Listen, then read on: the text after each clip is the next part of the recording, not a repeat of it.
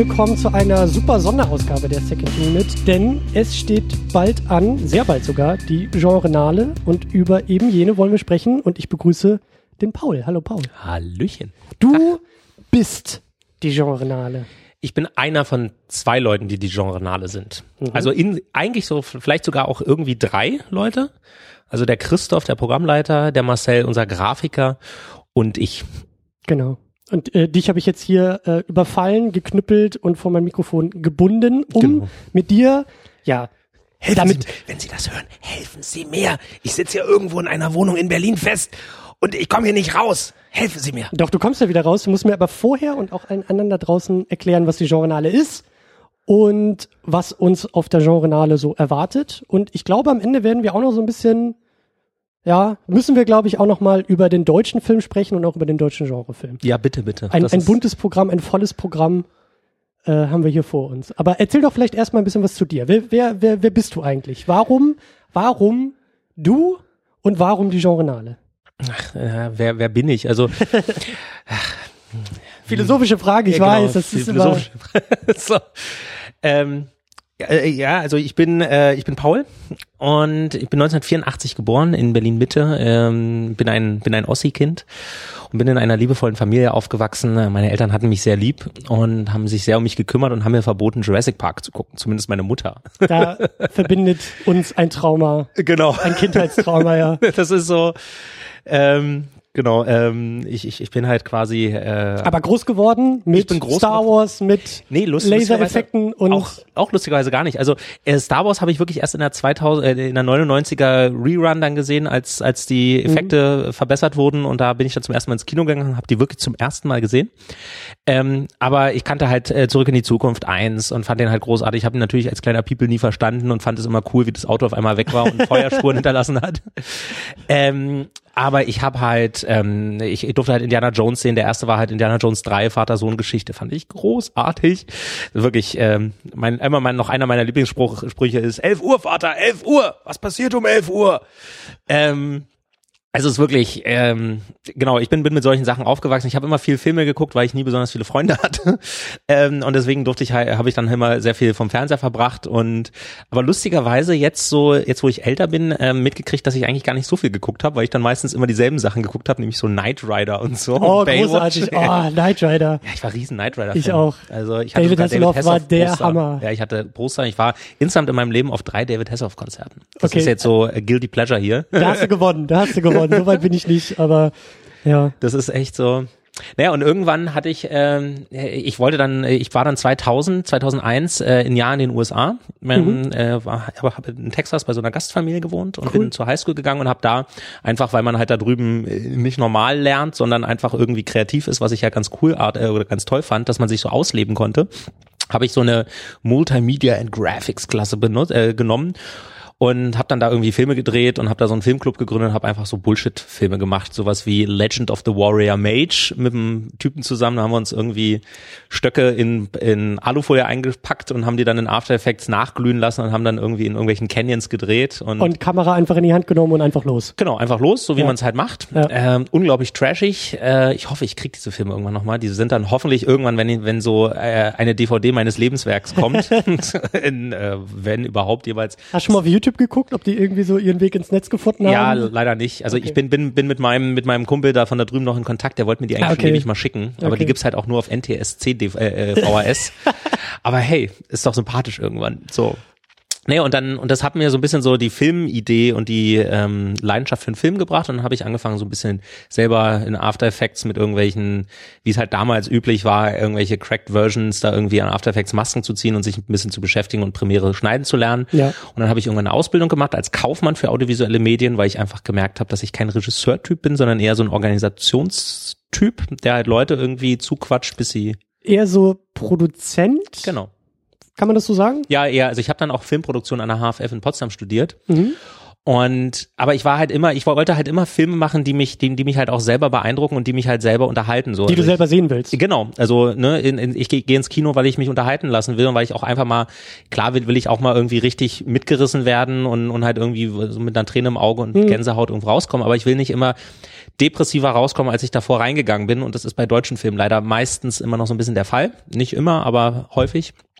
Und dann habe ich an der Filmhochschule, habe ich mich so ein bisschen ja, bei, bei einigen beliebt und bei vielen unbeliebt gemacht, weil ich halt immer so Unterhaltungsfilme machen wollte und habe damals mit Claude Oliver Rudolph so einen so einen, so einen Fake-Action-Film gemacht äh, äh, über einen ausrangierten alten deutschen Actionstar, Till Topper.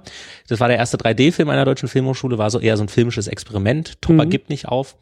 Und dann habe ich ähm, Wann war das? das war, ähm, wir haben im Oktober, November 2009 gedreht, also quasi den Monat bevor Avatar ins Kino kam. Nicht schlecht. Ja. Nicht schlecht. Und er war dann im April 2010 fertig und lief dann in Deutschland. Lang, lang Spielfilm richtig? nee, war, oder? war ein Kurzfilm. Okay. So, und und die Idee kursiert immer noch so in meinem, in meinem Kopf, diese, die, also diese Figur Till Topper war halt irgendwie legendär, weil, weil wir die halt so, so dermaßen aufgeladen auch über Marketing haben oder zumindest versucht haben, über so im Filmhochschulkreisen halt irgendwie mal sowas aufzuladen.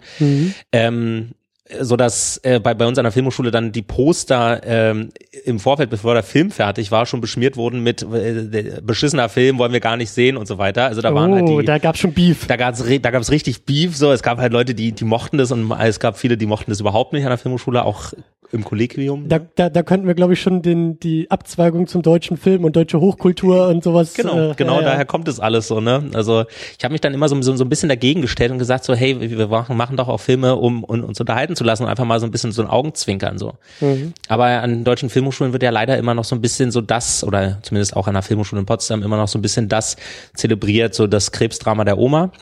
Was auch so ein bisschen wahrscheinlich damit zu tun hat, dass die Regisseure halt, ich meine, die, die fangen dann halt mit dem Bachelorstudium da mit 21, 22 an und die sollen dann halt Geschichten aus ihrem Leben erzählen. Ja, was haben die denn groß erlebt? So, die haben ja halt einfach, also was ja nicht schlimm ist, so, es ist einfach die Natur der Sache. So, und dann können die natürlich auch keine Geschichte über ein, also die erzählen dann halt irgendwie Coming of Age und Abnabelung von den Eltern und vielleicht den ersten Tod der, der, der Oma oder was auch immer. So, und daher kommt es halt. Und es gibt halt wenig so, Da muss man ja vielleicht auch ein bisschen, ein bisschen, ähm, wie soll ich sagen, äh, hier Devil's Advocate spielen. Äh, ist ja auch oft dann so eine Frage an den Filmhochschulen. Ähm, es ist ja eine Art Ausbildung und ein, eine, eine kluge Ausbildung zielt ja auch auf das ab, was der Markt will. Oder was zumindest im Markt schon etabliert ist. Ja, und dass sich der deutsche Film meistens über das Melodrama und gerne auch noch im Zweiten Weltkrieg oder irgendwie um die Mauer äh, organisiert und da eben auch tendenziell vielleicht eher verkauft und da vielleicht auch eher so seine, seine, wie soll man sagen, seinen Markt einfach wirklich hat. Ähm, vielleicht kommt das auch daher. Vielleicht ist daher auch irgendwie so ein bisschen diese, diese, vielleicht sind da diese Scheuklappen auch irgendwie aufgesetzt, dass man sagt, äh, das kennen wir, das haben wir, das machen wir einfach so weiter. Ja, aber die Filmhochschulen sind natürlich auch, also ja, vielleicht ist da durchaus was dran. Ich bin, bin so noch nie an die, an die Überlegung rangegangen, äh, gegangen, lieber Christian. Also danke, dass du mir sozusagen mal meinen Horizont erweiterst. Ähm, aber ich, Ich meine, das ist natürlich auch äh, gleichzeitig dann wieder das Gegenargument, weil Genau. wenn es jeder so macht und äh, dann kann sich der Markt auch nicht irgendwie verändern oder vergrößern oder erweitern oder sonst was, weil wenn sie alle um den gleichen Spot irgendwie des aber das Problem ist, kämpfen, aber das dann- Problem ist dann halt so, dass sich eine, eine Schule wie die HFF in Potsdam halt immer auch, auch ziemlich abgekapselt hat. Also als ich dann 2013 mit dem Studium fertig war Mhm. und halt äh, damit äh, in der, in der Wirtschaft unterwegs war, dann habe ich gehört sozusagen, dass alle Leute sagen, wie du kommst von der HFF, also von denen haben wir ja noch nie was gehört, weil, weil auch wir da als Industrie nie drin sind. So, also die, ne, das, und das habe ich auch im Studium gemerkt. Also da, da ist halt selten so, dass sich das mal so nach außen öffnet und mal halt irgendwie jetzt mal der Erfolgsproduzent eingeladen wird. So, also das öffnet sich jetzt, wo ich raus bin und wo so auch so neue Dozenten da sind. Ähm, aber früher zu meiner Zeit gab es das eigentlich so direkt nicht. Also das war immer so eine so eine so ein, so ein, so ein verschlossener Kokon irgendwie. Und ähm, also ich habe dann quasi als ich habe dann nach dem zweiten Jahr ähm, musste so einen Vordiplomfilm machen und da habe ich so eine Stephen King Kurzgeschichte adaptieren wollen zusammen mit mit, mit dem Regisseur und einer Autorin und wir haben halt wir haben halt gemerkt, und es war, war halt so ein so ein, so ein Psycho-Horror-Ding Und dadurch, dadurch, dass uns niemand beibringen konnte, wie man Spannung erzählt, mussten wir uns das alles selber beibringen. Und das hat halt irgendwie überhaupt nicht geklappt. Und mhm. wir haben halt, wir haben halt selber unsere Grenzen erfahren und haben dann aber irgendwie so lange dafür gekämpft, intern und als auch, als auch draußen, dass wir diesen Film weitermachen können, weil wir wollen ihn nicht einfach in der Schublade liegen lassen, ähm, weil da auch schon Geld rein und Arbeit reingeflossen ist, dass ich dann irgendwann so lange dafür gekämpft habe und dann nach außen halt Produzenten gefragt habe, ob sie mir Geld schenken, einfach damit ich diesen Film machen kann ähm, was dann halt letztendlich dazu führte, dass dass ich äh, sozusagen mit demselben Film Vordiplom und Diplom gemacht habe, damit einfach meine, ich habe dann meinen Zenten irgendwann, als der Film dann zwei Jahre später fertig war, so ein 20-minütiger Horrorfilm, ähm, habe ich denen gesagt, so Leute, wollt ihr jetzt wirklich noch, dass ich jetzt noch irgendwie ein Langspiel oder ein Diplomfilm mache oder wollt ihr mich jetzt loswerden? Und also gesagt, ja, Paul, okay. Das ähm, ist der ähm, kluge Produzent, der genau, weiß zu verhandeln. genau. Sehr gut. So. Ja. Und so bin ich dann halt irgendwie die erste Person, die vor Diplom und Diplomfilm selben Film gemacht hat oder quasi auf Grundlage desselben Films. Genau. Und das war dann halt You Missed Sonja. Und ähm, das war dann 2013, 2012, 2013. Und genau, jetzt bin ich sozusagen in der Produktion tätig, in der Postproduktion jetzt eigentlich aktuell. Ich verdiene nämlich mein Geld sozusagen als sogenannter Postproduktionskoordinator. Ich sorge dafür, dass nachdem alle Leute immer so heiß waren, Filme zu drehen und die Drehstartbilder auf irgendwelchen Internetforen haben wollen, aber sich Leute selten damit beschäftigen, dass Filme auch fertig werden müssen, nämlich mhm. geschnitten und vertont mhm. werden müssen, mache ich so die Koordination dessen und betreue das und verdiene so ein bisschen mein Geld.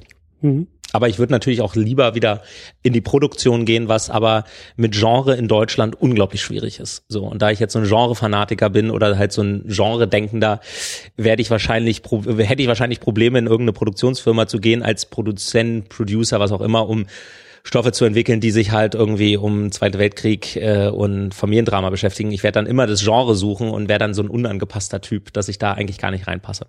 Mhm. Also helfen Sie mir. Naja, aber aus, äh, ich würde nicht nur sagen, nicht nur aus der Not eine Tugend gemacht, ähm, irgendwie kommt dann ja diese Journale da ins Spiel, oder? Ja, das war so ein bisschen. Aus diesem Antrieb, aus dieser Leidenschaft, aus diesem Querdenken vielleicht auch. Ja, das war so ein bisschen, ähm, also die, die Hintergrundgeschichte, wie die Journale entstanden ist, ist eigentlich sehr lustig, weil ich hatte diesen Film fertig äh, You Miss Sonja. Und ähm, wir hatten damals, also das, das, das klingt jetzt alles, äh, das, das entzaubert das jetzt vielleicht ein bisschen oder ähm, aber man, man, man kann ja ruhig mal die Originalgeschichte erzählen, wie es wirklich entstanden ist. Nämlich, ich habe, das war 2012, ich hatte im Sommer immer so, so Vorlesungen an der HFF in Potsdam, die ich sehr gerne besucht habe, weil, weil die waren sehr unterhaltsam. Das war der, war der Festivalleiter von der Berlinale, Dieter Koslik. Mhm. Das ist ein unglaublich sympathischer und offenherziger Mensch, wirklich. Also ich mag den wirklich und der hat tolle Geschichten und, und der, der, der hat mich da kennengelernt und der, der wusste, dass ich auch immer so ein bisschen kritisch und so ein bisschen hinterfragend bin, so was ist denn der deutsche Film und warum ist denn der deutsche Film so, wie er ist, so. Und der mochte das irgendwie. Und irgendwann kam er mal an und war irgendwie, ich glaube, eine Dreiviertelstunde, eine Stunde zu früh da. So und ähm, zusammen mit dem Programmleiter der Berlinale, Thomas Heiler. So und dann habe ich ihn gefragt, äh, lieber Dieter, lieber Thomas, wie sieht's denn aus? Ihr habt jetzt noch hier irgendwie eine Stunde Zeit, ihr werdet ja jetzt nicht wieder nach, nach Berlin zurückfahren. Ähm, ich habe hier einen zufälligen Kino gemietet. Wollen wir nicht einfach, ich würde euch meinen mein 20-minütigen Kurzfilm You Miss Sonja zeigen. So, das ist so ein Horror-Ding, äh, Horror-Psycho-Ding auf Grundlage einer Stephen King-Kurzgeschichte. Und habe ich denen halt einen Tee spendiert und irgendwie ein Brötchen und dann haben sich den Film angeguckt. So. Und ähm, wer, wer den Film kennt, der weiß sozusagen, der, der stelle sich jetzt bitte vor, dass der Festivalleiter der Berlinale in einem Kino in der HFF in Potsdam sitzt äh, mit einem mit einem Platz mit einem Pappbecher äh, Pfefferminztee in der Hand und sich auf großer Leinwand einen, einen, einen Horrorfilm anguckt, wo halt irgendwie Leute zerfleischt werden. So, das ist eine großartige Vorstellung und äh, sie haben sich den Film wirklich bis zu Ende angeguckt und haben auch gesagt, Paul, Chapeau, toll gemacht, aber den musst du bei uns nicht einreichen. das waren wirklich die Worte. Danke, das reicht, wir melden uns bei Ihnen. Äh, genau, genau. Don't, don't, don't, call us, we don't call you either. äh, so, und es war dann so, aber Dieter, komm und braucht da irgendwie die Plattform und auch solche Filme, ja, aber das passt nicht zu uns und so. Naja, okay. Ähm, und dann lief der in Hof, auch auf dem Hofer Filmtagen, mhm. ähm, als Vorfilm zu einem Vier-Frauen-Lesben-Drama. wirklich ohne Scheiß. So und äh, wir haben wir haben drei Vorführungen gehabt und ähm, äh, Dieter äh, äh, Heinz Badewitz, der Festivalleiter aus Hof, der war großer Fan davon, der fand es toll, so dass wir so ein bisschen Genre gemacht haben. Und ähm, genau und dann dann liefen wir da als Vorfilm. Und die Leute waren, sind immer aus unserem Film in diesen vier Frauen Lesben Drama Film ähm, so extrem unentspannt raus, also sie sind bei uns so unentspannt rausgegangen und in anderen Filmen so unentspannt reingegangen, weil das halt einfach, es ist auch kein Happy End Film, muss man dazu sagen. Also unser Film ist jetzt nicht der, wo du danach glücklich rausgehst und denkst so, yeah, I wanna, I wanna hug the life, so und ähm, sondern es ist halt einfach, wir wollten mal ein bisschen radikal sein. So und wir hatten in unserem Q&A hatten wir damals, ähm, äh, da, da, da saß so ein Ende 50, Anfang 60-jähriger alter Mann der halt irgendwie gesagt hat nach der nach unserer Filmvorführung, ja, ähm, wie krank muss man denn sein, solche Filme zu machen und was kommt denn als nächstes von Ihnen? Kinderpornografie? So, und da war ich so perplex und meinte halt so von wegen, naja, sie, sie sind ja der Richtige, sie sind doch wahrscheinlich auch bloß hier, weil sie die vier, vier lesbischen Frauen sehen wollen.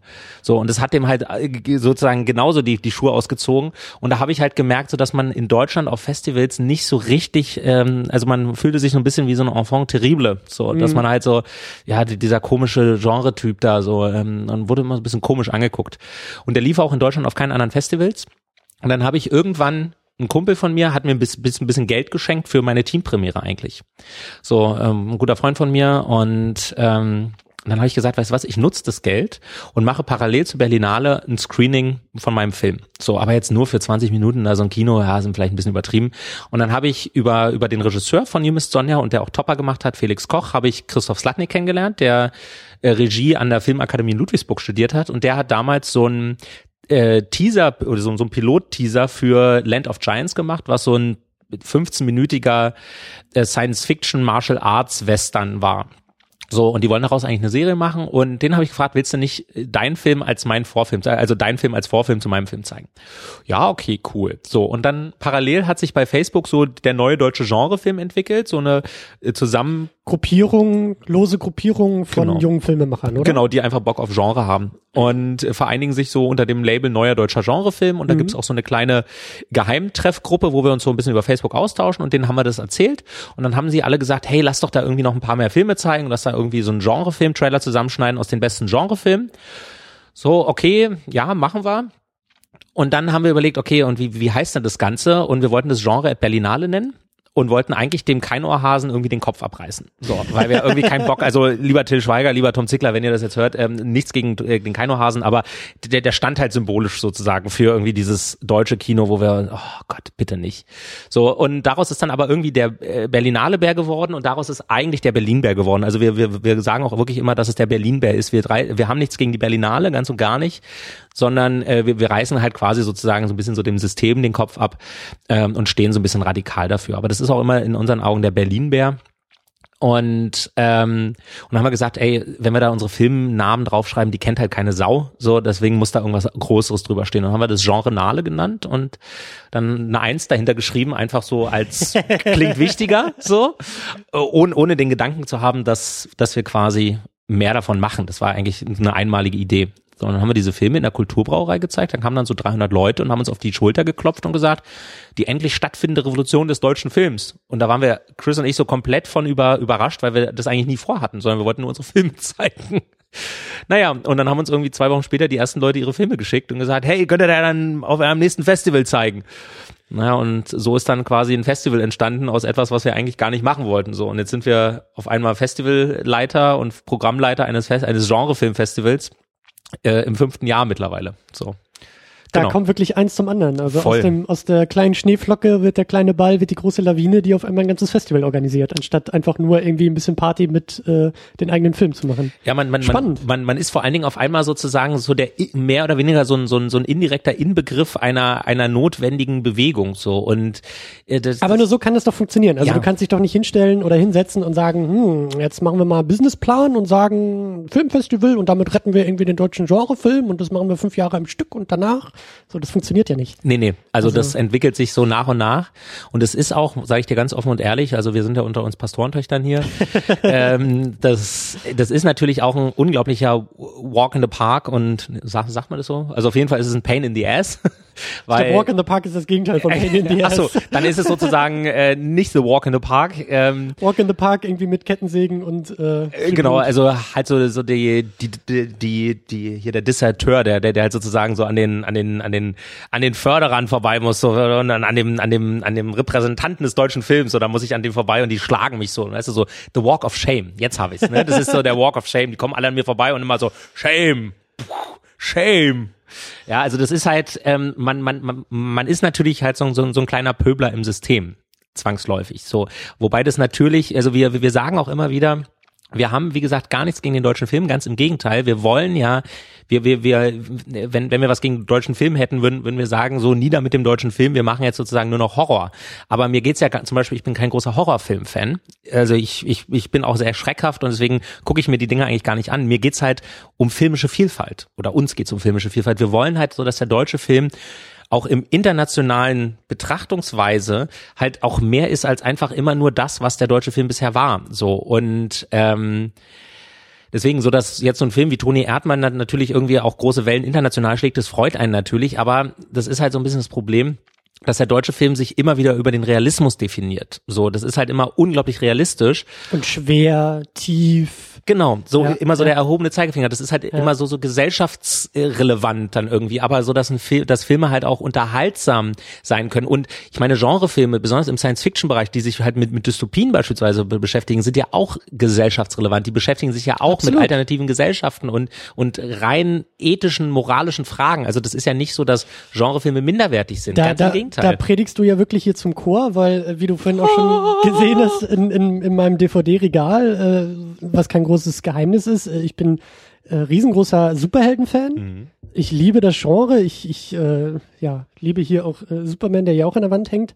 Und natürlich ist das ähm, auch, also ich liebe diese Filme auch deshalb, weil klar, das ist äh, 250 Millionen Dollar Produktion und 250 Millionen Dollar Marketing und trotzdem kommt so eine Scheiße wie Batman vs. Superman bei raus. Aber in diesen Film, in dieser wirklich breiten zugänglichen Popkultur mhm. findest du eine ganze Menge über uns, über die Gesellschaft, Total. über den Menschen, über die Gegenwart, über Ängste, über Hoffnung, also alles Dinge, die natürlich auch in dem schweren Melodrama irgendwo ähm, verdichtet und plakativ und mit mit Anlauf irgendwie drin sind, äh, die findest du aber genauso im Genrefilm. Also ja. der Genrefilm ist ja ist, wird ja nicht in einem Vakuum irgendwie äh, gemacht, äh, völlig unabhängig vom Menschen, sondern der Mensch macht diese Filme und der Mensch bringt sich selbst ja in der Produktion dieser Filme immer wieder mit hinein, ohne dass er das jetzt vielleicht irgendwie bewusst macht oder damit tiefsinnige Aussagen treffen will, aber er tut es zwangsläufig und deshalb äh, da bist du in bester Gesellschaft, wenn du sagst, der Genrefilm sagt auch eine Menge äh, über den Menschen aus und und äh,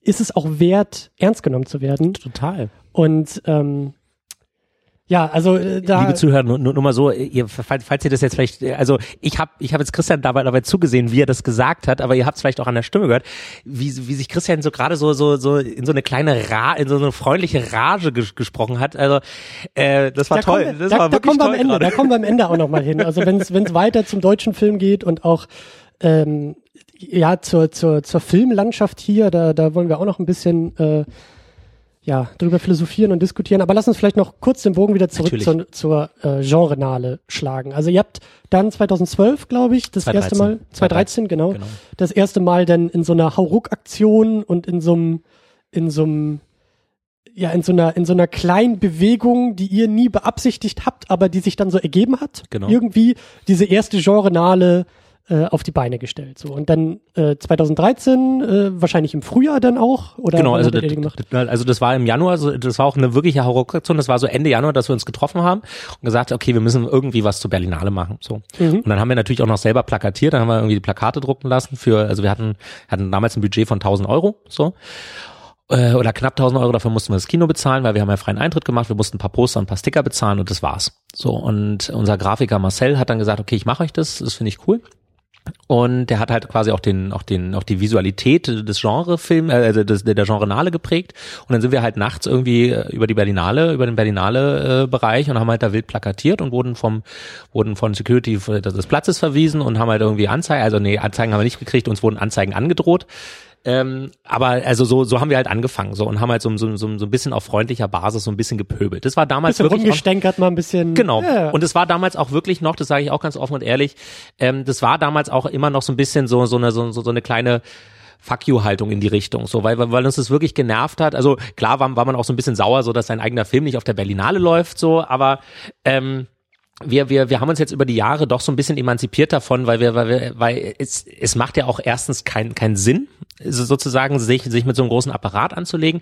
Und war, das, das, das es, geht ja, es geht ja auch nicht um ein Entweder-Oder. Genau, Es geht ja eben nicht darum, den deutschen Film oder das deutsche Melodrama irgendwie abzuschaffen und zu sagen, jetzt darf irgendwie nichts mehr in diesem Bereich erzählt werden, Genau. sondern jetzt muss nur noch irgendwie Blut spritzen. Das muss ja weiterhin so überhaupt nicht- passieren. Ja, natürlich, Genau. natürlich. Aber wie du sagst, so die Vielfalt ist halt das, was ihr predigt. Da muss drumherum irgendwie noch mehr passieren, als irgendwie dieser, dieser, dieser kleine Punkt, auf den der deutsche Film irgendwie immer abzielt. Genau.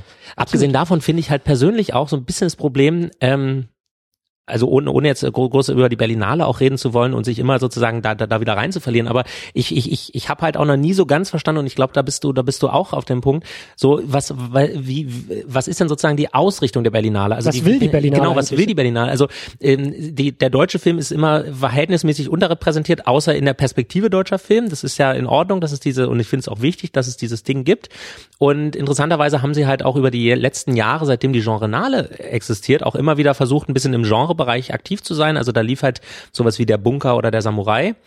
Ähm, oder auch Tape 13 von Axel Stein und so weiter. Also da, da gibt's ja durchaus die Ansätze.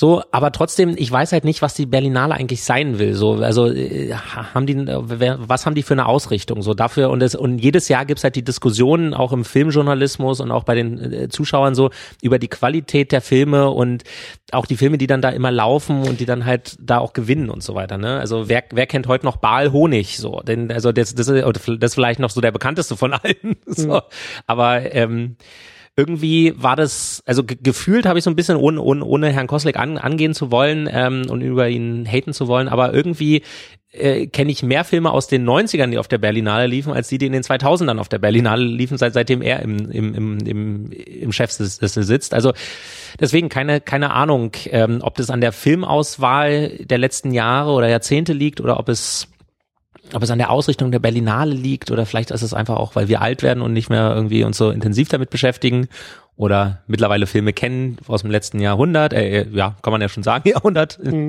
Also deswegen, das ist, ähm, keine Ahnung. Ich, ich weiß halt nicht, was dieses Festival will. Ja, ich bin da äh, auf der gleichen Linie. Ähm, ähm, aber lass uns das mal auch ein Ja, bisschen, ein bisschen klar. ausklammern. Berlinale ist auch nochmal ein ganz eigenes Thema. Ja. Ähm, aber gut, ihr habt jetzt so die erste Genrenale dann da im Jahr 2013 irgendwie hauruck und so ein bisschen guerillamäßig gemacht. Was, was, was war dann los? Dann, dann kommt der Sommer, dann kommt der Herbst, dann kommt der Winter. Genau. Und irgendwann muss doch wahrscheinlich die Frage kommen, oder so wie du gesagt hast, die Filme kommen weiter zu euch und irgendwie muss doch dann der, der Punkt gekommen sein, so, hm, vielleicht sollten wir das wiederholen. Ja, genau, das haben wir dann irgendwann gemacht. Also Chris und ich haben uns dann irgendwann, ähm, ich weiß noch, wir haben uns in Andy's Diner am, am Potsdamer Platz getroffen, gegenüber vom Filmhaus, vom, vom Filmmuseum. Und ähm, haben Burger gegessen und haben uns mal darüber unterhalten, es war so im August 2013, haben wir uns dann darüber unterhalten, okay, was machen wir denn jetzt? Wollen wir da jetzt nochmal was machen oder war das so eine einmalige Sache? Und wir waren uns aber einig, dass das irgendwie ein cooler Vibe war. So, und wir haben damals noch irgendwie äh, im, im, im, im, Mer äh, im August haben wir dann noch irgendwie Sticker geklebt am Potsdamer Platz da, so äh, irgendwie, weil wir noch welche übrig hatten, diesen Bärenkopf haben wir dann geklebt und dann haben wir gesagt, ach komm, wir, wir, wir rufen jetzt mal auf und sagen, hey, schickt uns doch mal Filme und wir machen da jetzt noch mal was. So, und dann haben wir halt uns irgendwie überlegt, okay, das machen wir wieder zu Berlinale, das machen wir in der zweiten Berlinale-Woche an dem Mittwoch und machen quasi jetzt nicht zwei, also und dann haben dann halt die Einreichung bekommen und haben uns darauf geeinigt, ich mache Organisation und hol mal ein bisschen Geld ran und äh, Chris macht quasi Programmauswahl und sichtet die Filme. Und damals haben wir ich glaube, knapp 110 Filme geschickt bekommen. So, also es war wirklich überraschend. Ähm, und man muss natürlich da, dazu immer sagen, da kommt dann natürlich sehr, sehr viel und auch sehr unterschiedliches Zeug. Und die Genrenale hat sich immer so ein bisschen, das, das, das war uns halt wichtig. Und also wir wollen mit der Genrenale den Beweis antreten, dass Genre in Deutschland funktioniert. Also wir wollen den Zuschauer und die Branche davon überzeugen, von, von, von, von, von diesem, von diesem, von dieser allgemeinen Haltung wegbringen, so dass Genre in Deutschland nicht funktioniert und das Genre eigentlich immer nur Trash ist. So. Ähm, damit verprellen wir uns natürlich zwangsläufig irgendwie auch die Leute, also wenn, wenn, wenn dann 110 Leute uns Filme schicken, und da ist dann natürlich auch immer wieder eine große Bandbreite von, von Qualität da. So und äh, wenn, wenn wir dann halt quasi alles da zeigen und auch wenn dann da irgendwelche bekannten Schauspieler und so weiter mitmachen, aber das sind dann halt irgendwie Ketchup als Blut und mit der mit der DV-Kamera nachts im, im, im äh, Nachtmodus gefilmte Sachen, so wie man es halt am Anfang macht, dann hilft das dem Genrefilm nicht, um ihn sozusagen aus diesem aus diesem minderwertigen Bereich rauszuholen, aus diesem Slum rauszuholen. So. Also das heißt, ähm, ihr arbeitet, ihr denkt auch mit diesem Klischee im Hinterkopf, es gibt keinen deutschen Genrefilm. Ja. Oder der deutsche Genrefilm kann ja gar nichts. Das ist so das, was Mhm. ihr ändern wollt. Dieses Denken wollt ihr ändern. Genau. Ihr wollt das Gegenargument liefern und sagen, schau mal hier, dieser Film kann was, schau mal hier, dieser Kurzfilm kann was, schau mal hier, dieser Filmemacher kann was. Und ähm, deshalb seid ihr da so ein bisschen, also wählt ihr natürlich auch aus, was ihr denn da zeigt auf der Klar. Genre. Also wir wollen wirklich, also wir müssen zwangsläufig auch auswählen wegen der Zeit. Wir können nicht alles zeigen. Mhm. Ähm, aber wir, wir brauchen natürlich die herausragenden, qualitativ herausragenden Argumente, um zu sagen, guck mal, Genre kann was in Deutschland. So, oder das Potenzial ist zumindest da. Das ist erstmal wirklich das Wichtige, erstmal so ein Ja. Potenzial aufzuzeigen. Ja. So, und deswegen ist es halt auch wichtig, in was für einer Location man das macht. Natürlich kann man in irgend so ein, ich, ich, man sagt es ja mal jetzt salopp, in irgend so ein Ranzkino am, am, am Rand der Stadt gehen. Ähm, aber es ist halt wichtig, ähm, sozusagen so das in einem in, in, an einem Ort zu machen, der halt vielleicht auch Tradition hat, der aber auch strategisch gut liegt, sozusagen auf der Ja, Berlinale Line, die U2 hier in Berlin, ähm, der dann, der dann aber auch die gewisse Größe hat. Und ähm, wenn wir dann, wir machen es im Kino Babylon in, in Mitte. Sehr, sehr es- schönes Kino, das wirklich. ist ein sehr, sehr schönes Kino. Es gibt natürlich ähm, so äh, ge- ge- geschichtsbedingt jetzt über die letzten Jahre immer so ein bisschen Probleme mit, mit auch mit dem Betreiber. Die Leute, die, die sich halt ein bisschen damit beschäftigen, die wissen das auch.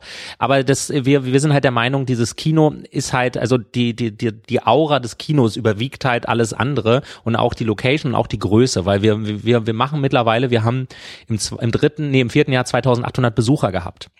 Was wirklich Das war letztes. Jahr. Das war Letztes letztes Jahr Jahr, genau. Jahr. So 2016. Und deswegen ähm, machen wir das halt auch, auch, auch in einem Kino und wir müssen das halt auch in, auch in einem Kino machen. Im- Also eigentlich müssten wir es sogar in einem noch prestige- und größeren und schickeren Kino machen. Also eigentlich müsste man ins International gehen oder in den Zoopalast. Sowas. Aber alles, was dann natürlich, also wenn man, man muss es halt quasi auch wirklich so ein High-Level heben, um, um halt Aufmerksamkeit und, und den Beweis anzutreten. Absolut. Weil, weil ansonsten, wenn du es halt dann wirklich in so einem Ranzkino machst, dann bist du halt Du wieder. kannst, auch wieder du, du kannst da nicht irgendwo eine Halle mieten, Projektor aufstellen und sagen, jetzt machen wir mal Kino. Genau, So. genau, das geht nicht. Ja. Sehr gut äh, reduziert, Herr Steiner. Sehr gut. Äh, dafür bin ich da, ja. Ähm, genau, also ja, das Kino und, und, und auch, also ich war letztes Jahr das erste Mal auf der Journale, so Mhm. mit meinem Umzug hier Berlin und ich weiß auch gar nicht, ich habe echt keine Ahnung, wie ich da zu euch überhaupt gefunden habe. Also ähm, das, das kriege ich auch echt nicht mehr zusammen. Das kann sogar sein, dass ich am Anfang echt dachte, so, das, das ist Berlinale. Weißt du, das ist ja im Zeitraum der Berlinale und es klingt so ähnlich und das sieht so aus. Aber ähm, äh, könnt ihr auch gerne nochmal im Archiv nachhören, so was, was der Eindruck letztes Jahr äh, von, von, vom Festival war. Da haben wir halt eine Ausgabe zu Berlinale und Genrenale so ein bisschen zusammen gemacht. Und für mich war wirklich äh, Genrenale das, das, wenn man so will, das Highlight rund um die Berlinale. So das Problem. Oh, vielen Dank. Ja, ist ja so. Das Oh. Problem äh, habe ich eben auch, dass ich nicht weiß, was will die Berlinale, was will die Berlinale von mir, was kann ich aus der Berlinale ziehen, weil sie eben so groß und so vielfältig ist und so, ja, viele Geschmäcker, glaube ich, und auch viele Typen irgendwie bedient und bedienen muss und äh, da, dagegen halt die Journale zu haben. Letztes Jahr waren es, glaube ich, zwei Tage, die ihr gemacht hattet, Genau. zwei oder drei. Genau. Ähm, also das Ganze auch nochmal so ein bisschen zu komprimieren, an, an einem Ort zu haben und zu sagen, so, das ist jetzt hier der Zeitraum, der Ort und hier machen wir jetzt mal wirklich ein bisschen, ein bisschen Action, ein bisschen Vielfalt und es eben äh, alles auch so im, im Nachwuchsbereich, im Genre, im Genrebereich und äh, das hat, das hat für mich wunderbar funktioniert. Also das, äh, da kann ich das Lob zurückgeben, so das, was Vielen ihr euch da vorgenommen habt mit dem, mit dem Gegenargument, so das hat bei mir letztes Jahr tatsächlich auch gezogen, Mhm. zu sehen, dass da wirklich im, im Genre äh, und auch im Nachwuchsbereich, das finde ich eben auch so klasse, dass es eher alles irgendwie aus so einem Nachwuchskontext hat. Genau. Das sind viele äh, Studentenfilme, Abschlussarbeiten, äh, letztes Jahr waren es viele Kurzfilme, ich glaube dieses Jahr Nur auch, Kurzfilme, genau.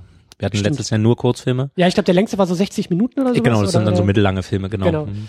Ähm, hat mir aber alles sehr, sehr gut gefallen und ähm, also von dem her äh, äh, auch als als als Happening, auch auch als Event und auch so dieses, ja, auch diesen diesen komprimierten Kontext zu liefern. Mhm. Ne? Das Ganze eben nicht, weil ist auch so das Problem, was ich seit, was, was ich immer hier erzähle, wann guckst du mal Kurzfilme und wo guckst du mal Kurzfilme? Genau, ja. So, das ist äh, auch so das eigene eigene Problem, was jeder so ein bisschen mitlöst. Aber ähm, genau, also lohnt sich auf jeden Fall die Genrenale und vor allen Dingen ähm, hast du auch so ein bisschen schon das beantwortet, was ich sowieso noch fragen wollte, was, was, wo, wofür steht die Genrenale? Wenn wir sagen, Berlinale hat vielleicht so ein bisschen Identitätskrise, äh, Genrenale hat es nicht, weil ihr tatsächlich so diese, diese, ja, diese Mission in euch tragt, auch schon im Namen tragt, zu sagen, wir wollen das Genre in Deutschland Genau. bekannter machen zumindest, oder? Genau, also Wir haben uns, wir haben uns mal sehr intensiv damit beschäftigt, Chris und ich, was, was, was wollen wir eigentlich? Was ist eigentlich die Idee dahinter? So und natürlich das sichtbar machen, so äh, von von von von etwas, was so im Untergrund schlummert und mhm. weil Plattform bieten, Scheinwerfer genau, bieten, Bühne bieten. Eine authentische Plattform vor allen Dingen. So, mhm. das ist uns halt wichtig, weil wir haben das halt in Hof gemerkt damals. Ne, das ist halt so, du du läufst dann halt parallel zum vier Frauen Lesben Drama und äh, das ist dann halt so, du bist dann halt irgendwie immer so der komische, der so der so ein bisschen unangepasst ist so und und es geht halt vielen der Exot, Leuten so. du bist ja, der Exot, ja. Total, ne? Mhm. Und und wir wollen halt diesen Filme machen, die halt genauso denken wie wir, die halt eigentlich genauso mit diesen Filmen aufgewachsen sind, mit denen wir aufgewachsen sind und die uns inspiriert haben, Filme machen zu wollen und Geschichten zu erzählen eine Plattform, eine authentische Plattform bieten, wo, wo sich halt diese Leute treffen und auch gemeinsam zusammenkommen und nicht irgendwie abfällig darüber reden, so, ja, also. Und sich nicht entschuldigen müssen dafür. Ja, oder? überhaupt nicht. So, einfach, einfach wirklich respektvoll miteinander umgehen, so. Ich fand das, ich fand das letztes Jahr auch so geil bei dem Q&A. Also ich habe das Gefühl, dass irgendwie bei, bei jedem zweiten Q&A, wenn irgendwie die Filmemacher auf die Bühne kamen und so ein bisschen interviewt wurden zu ihren Filmen, dass bei fast allen äh, so, die dann irgendwie ihre Science-Fiction-Kurzgeschichte äh, da gemacht haben oder halt irgendwie was mit ein bisschen Blut, ein bisschen Zombie, ein bisschen Genre, ein bisschen Stimmung, dass bei fast allen irgendwie das, das, äh, der gleiche Satz fiel so, ja, an meinem Lehrstuhl, also so begeistert waren sie ja alle nicht von meiner Idee und, und so diesen, also dieses Phänomen, dass die Exoten, die es ja da draußen gibt, so die, die zieht ihr zusammen. Hm, die genau. holt ihr an einem Tag oder an zwei oder an fünf Tagen, was auch immer. Aber die holt, die verbindet ihr, die holt ihr zusammen und die stellt zusammen in einen Kontext und äh, genau. Ja, auf das ist so ein bisschen so die Idee. Also und das längerfristige Ziel ist natürlich, das ist so ein so ein bisschen so das Lebenswerkziel sozusagen. So äh, mal sehen, ob wir das jemals kriegen ist halt natürlich irgendwie den deutschen Genrefilm äh, so in der im, im, im Mainstream zu verankern. So, ja. so dass man, so dass es halt in Deutschland eine ganz klare Gleichberechtigung und, und ein Miteinander zwischen äh, zwischen zwischen E und U, Unterhaltung und Anspruch sozusagen gibt. Ne? So, aber das ist ja noch sehr getrennt hier in Deutschland und es ist mhm. auch ein Kampf, den Bernd Eichinger sein Leben lang geführt hat. Mhm. Der wollte immer irgendwie auch Unterhaltungskino machen und es ist ja halt so ein bisschen verpönt, Unterhaltungskino in Deutschland zu machen. Und also man, man, man sieht es alleine so, so repräsentativ so ein bisschen am, am deutschen Filmpreis immer, ne? Also die, die, die Filme, die erfolgreich sind, werden halt nie nominiert, die, die kriegen dann immer so ein bisschen so den, so den, so den, so die, die kommerziell erfolgreich sind? Die, die, die kommerziell erfolgreich sind, die eigentlich sozusagen so einfach auch für den Erfolg eines deutschen Films stehen, die werden halt nie als bester Film nominiert oder gewinnen, so, ähm, sondern die, die kriegen dann mittlerweile halt sozusagen heutzutage den, den, äh, den, den, den, die Lola für den besucherstärksten Film. So, das ist dann so ein bisschen so, so die Genugtuung. Mhm. Aber, und das, und das, und da merkst du schon diesen, diesen, diese Trennung zwischen Anspruch und, und Unterhaltung. Aber ich finde halt, dass äh, diese, diese Definition Anspruch, äh, also was, was ist ein anspruchsvoller Film? So, also das, es ist, ich glaube, das ist eine, das ist eine erfundene die, äh, äh, eine erfundene Kategorisierung. Also auf der Berlinale zwangsläufen nicht weniger oder mehr anspruchsvolle Filme als bei uns. Es sind einfach Filme, die sich, die, die, die ihre filmische Identität durch den Realismus definieren, während sie bei uns in der filmischen Fantasie verankert sind. So. Da, da könnte man aber auch noch mal eine ganz eigene Diskussion aufmachen, weil wir sind so Oscar-Season, mhm. ja, Nominierungen sind draußen, äh, Verkündung ja noch nicht. Das ist noch ungefähr einen Monat, glaube ich, hin oder drei Wochen oder sowas. Aber ähm, wer sich damit ein bisschen beschäftigt, also die Amis, die Academy, die arbeitet genauso. Klar. Also da ist zwar jetzt ein Arrival so. nominiert, aber ich leg da auch irgendwie äh, symbolisch eine Million in den Topf. Der, der, der wird nicht groß abräumen, weil das ist ja nur ein Science-Fiction-Film. Ja, der kriegt vielleicht hier noch mal ein bisschen was, da noch mal ein bisschen was. Vielleicht Drehbuch, aber, vielleicht. Ja, solche so, Geschichten solche so. Sachen. Aber der wird, der wird, der wird nicht als bester Film da durchgehen. Also das, das sehe ich nicht. Definitiv. Das sehe also ich die, nicht. die, aber die, die Oscars waren, waren, waren schon immer politisch und in den letzten Jahren sind, sind, sind sie immer politischer geworden. Und also ich werfe jetzt hier ein, ich werfe jetzt hier etwas in den Raum, wirklich. Also ich behaupte jetzt ganz, ganz inständig, ähm, Toni Erdmann hätte lange Zeit große Chancen gehabt, den Oscar für den besten Auslandsfilm zu kriegen, einfach um den Hype, der darum entsteht. Aber spätestens jetzt, nach dieser ganzen Trump-Diskret und dass der iranische Regisseur nicht einwandern darf, wird dieser Film den Oscar für den besten Auslands-Oscar gewinnen. Da, da, da, da wette ich 100, äh, da wette ich zu 100 Prozent, genau das wird passieren, ja. um ein politisches Statement zu setzen. Ja. Und es wird. Ähm, aber aber auch unabhängig von von dieser, wie, wie sagt man, realweltlich politischen Ebene, also die die die filmpolitische Ebene. Ja, ich hasse diesen Begriff Oscar-Baiting. Da könnte ich auch noch mal irgendwie stundenlang drüber mhm. drüber ranten, weil äh, ich nicht weiß, was was was man damit aussagen will. Aber das ist ein anderes Thema. Aber dass die Academy, sagen wir mal, gewisse Geschmacksvorstellung hat.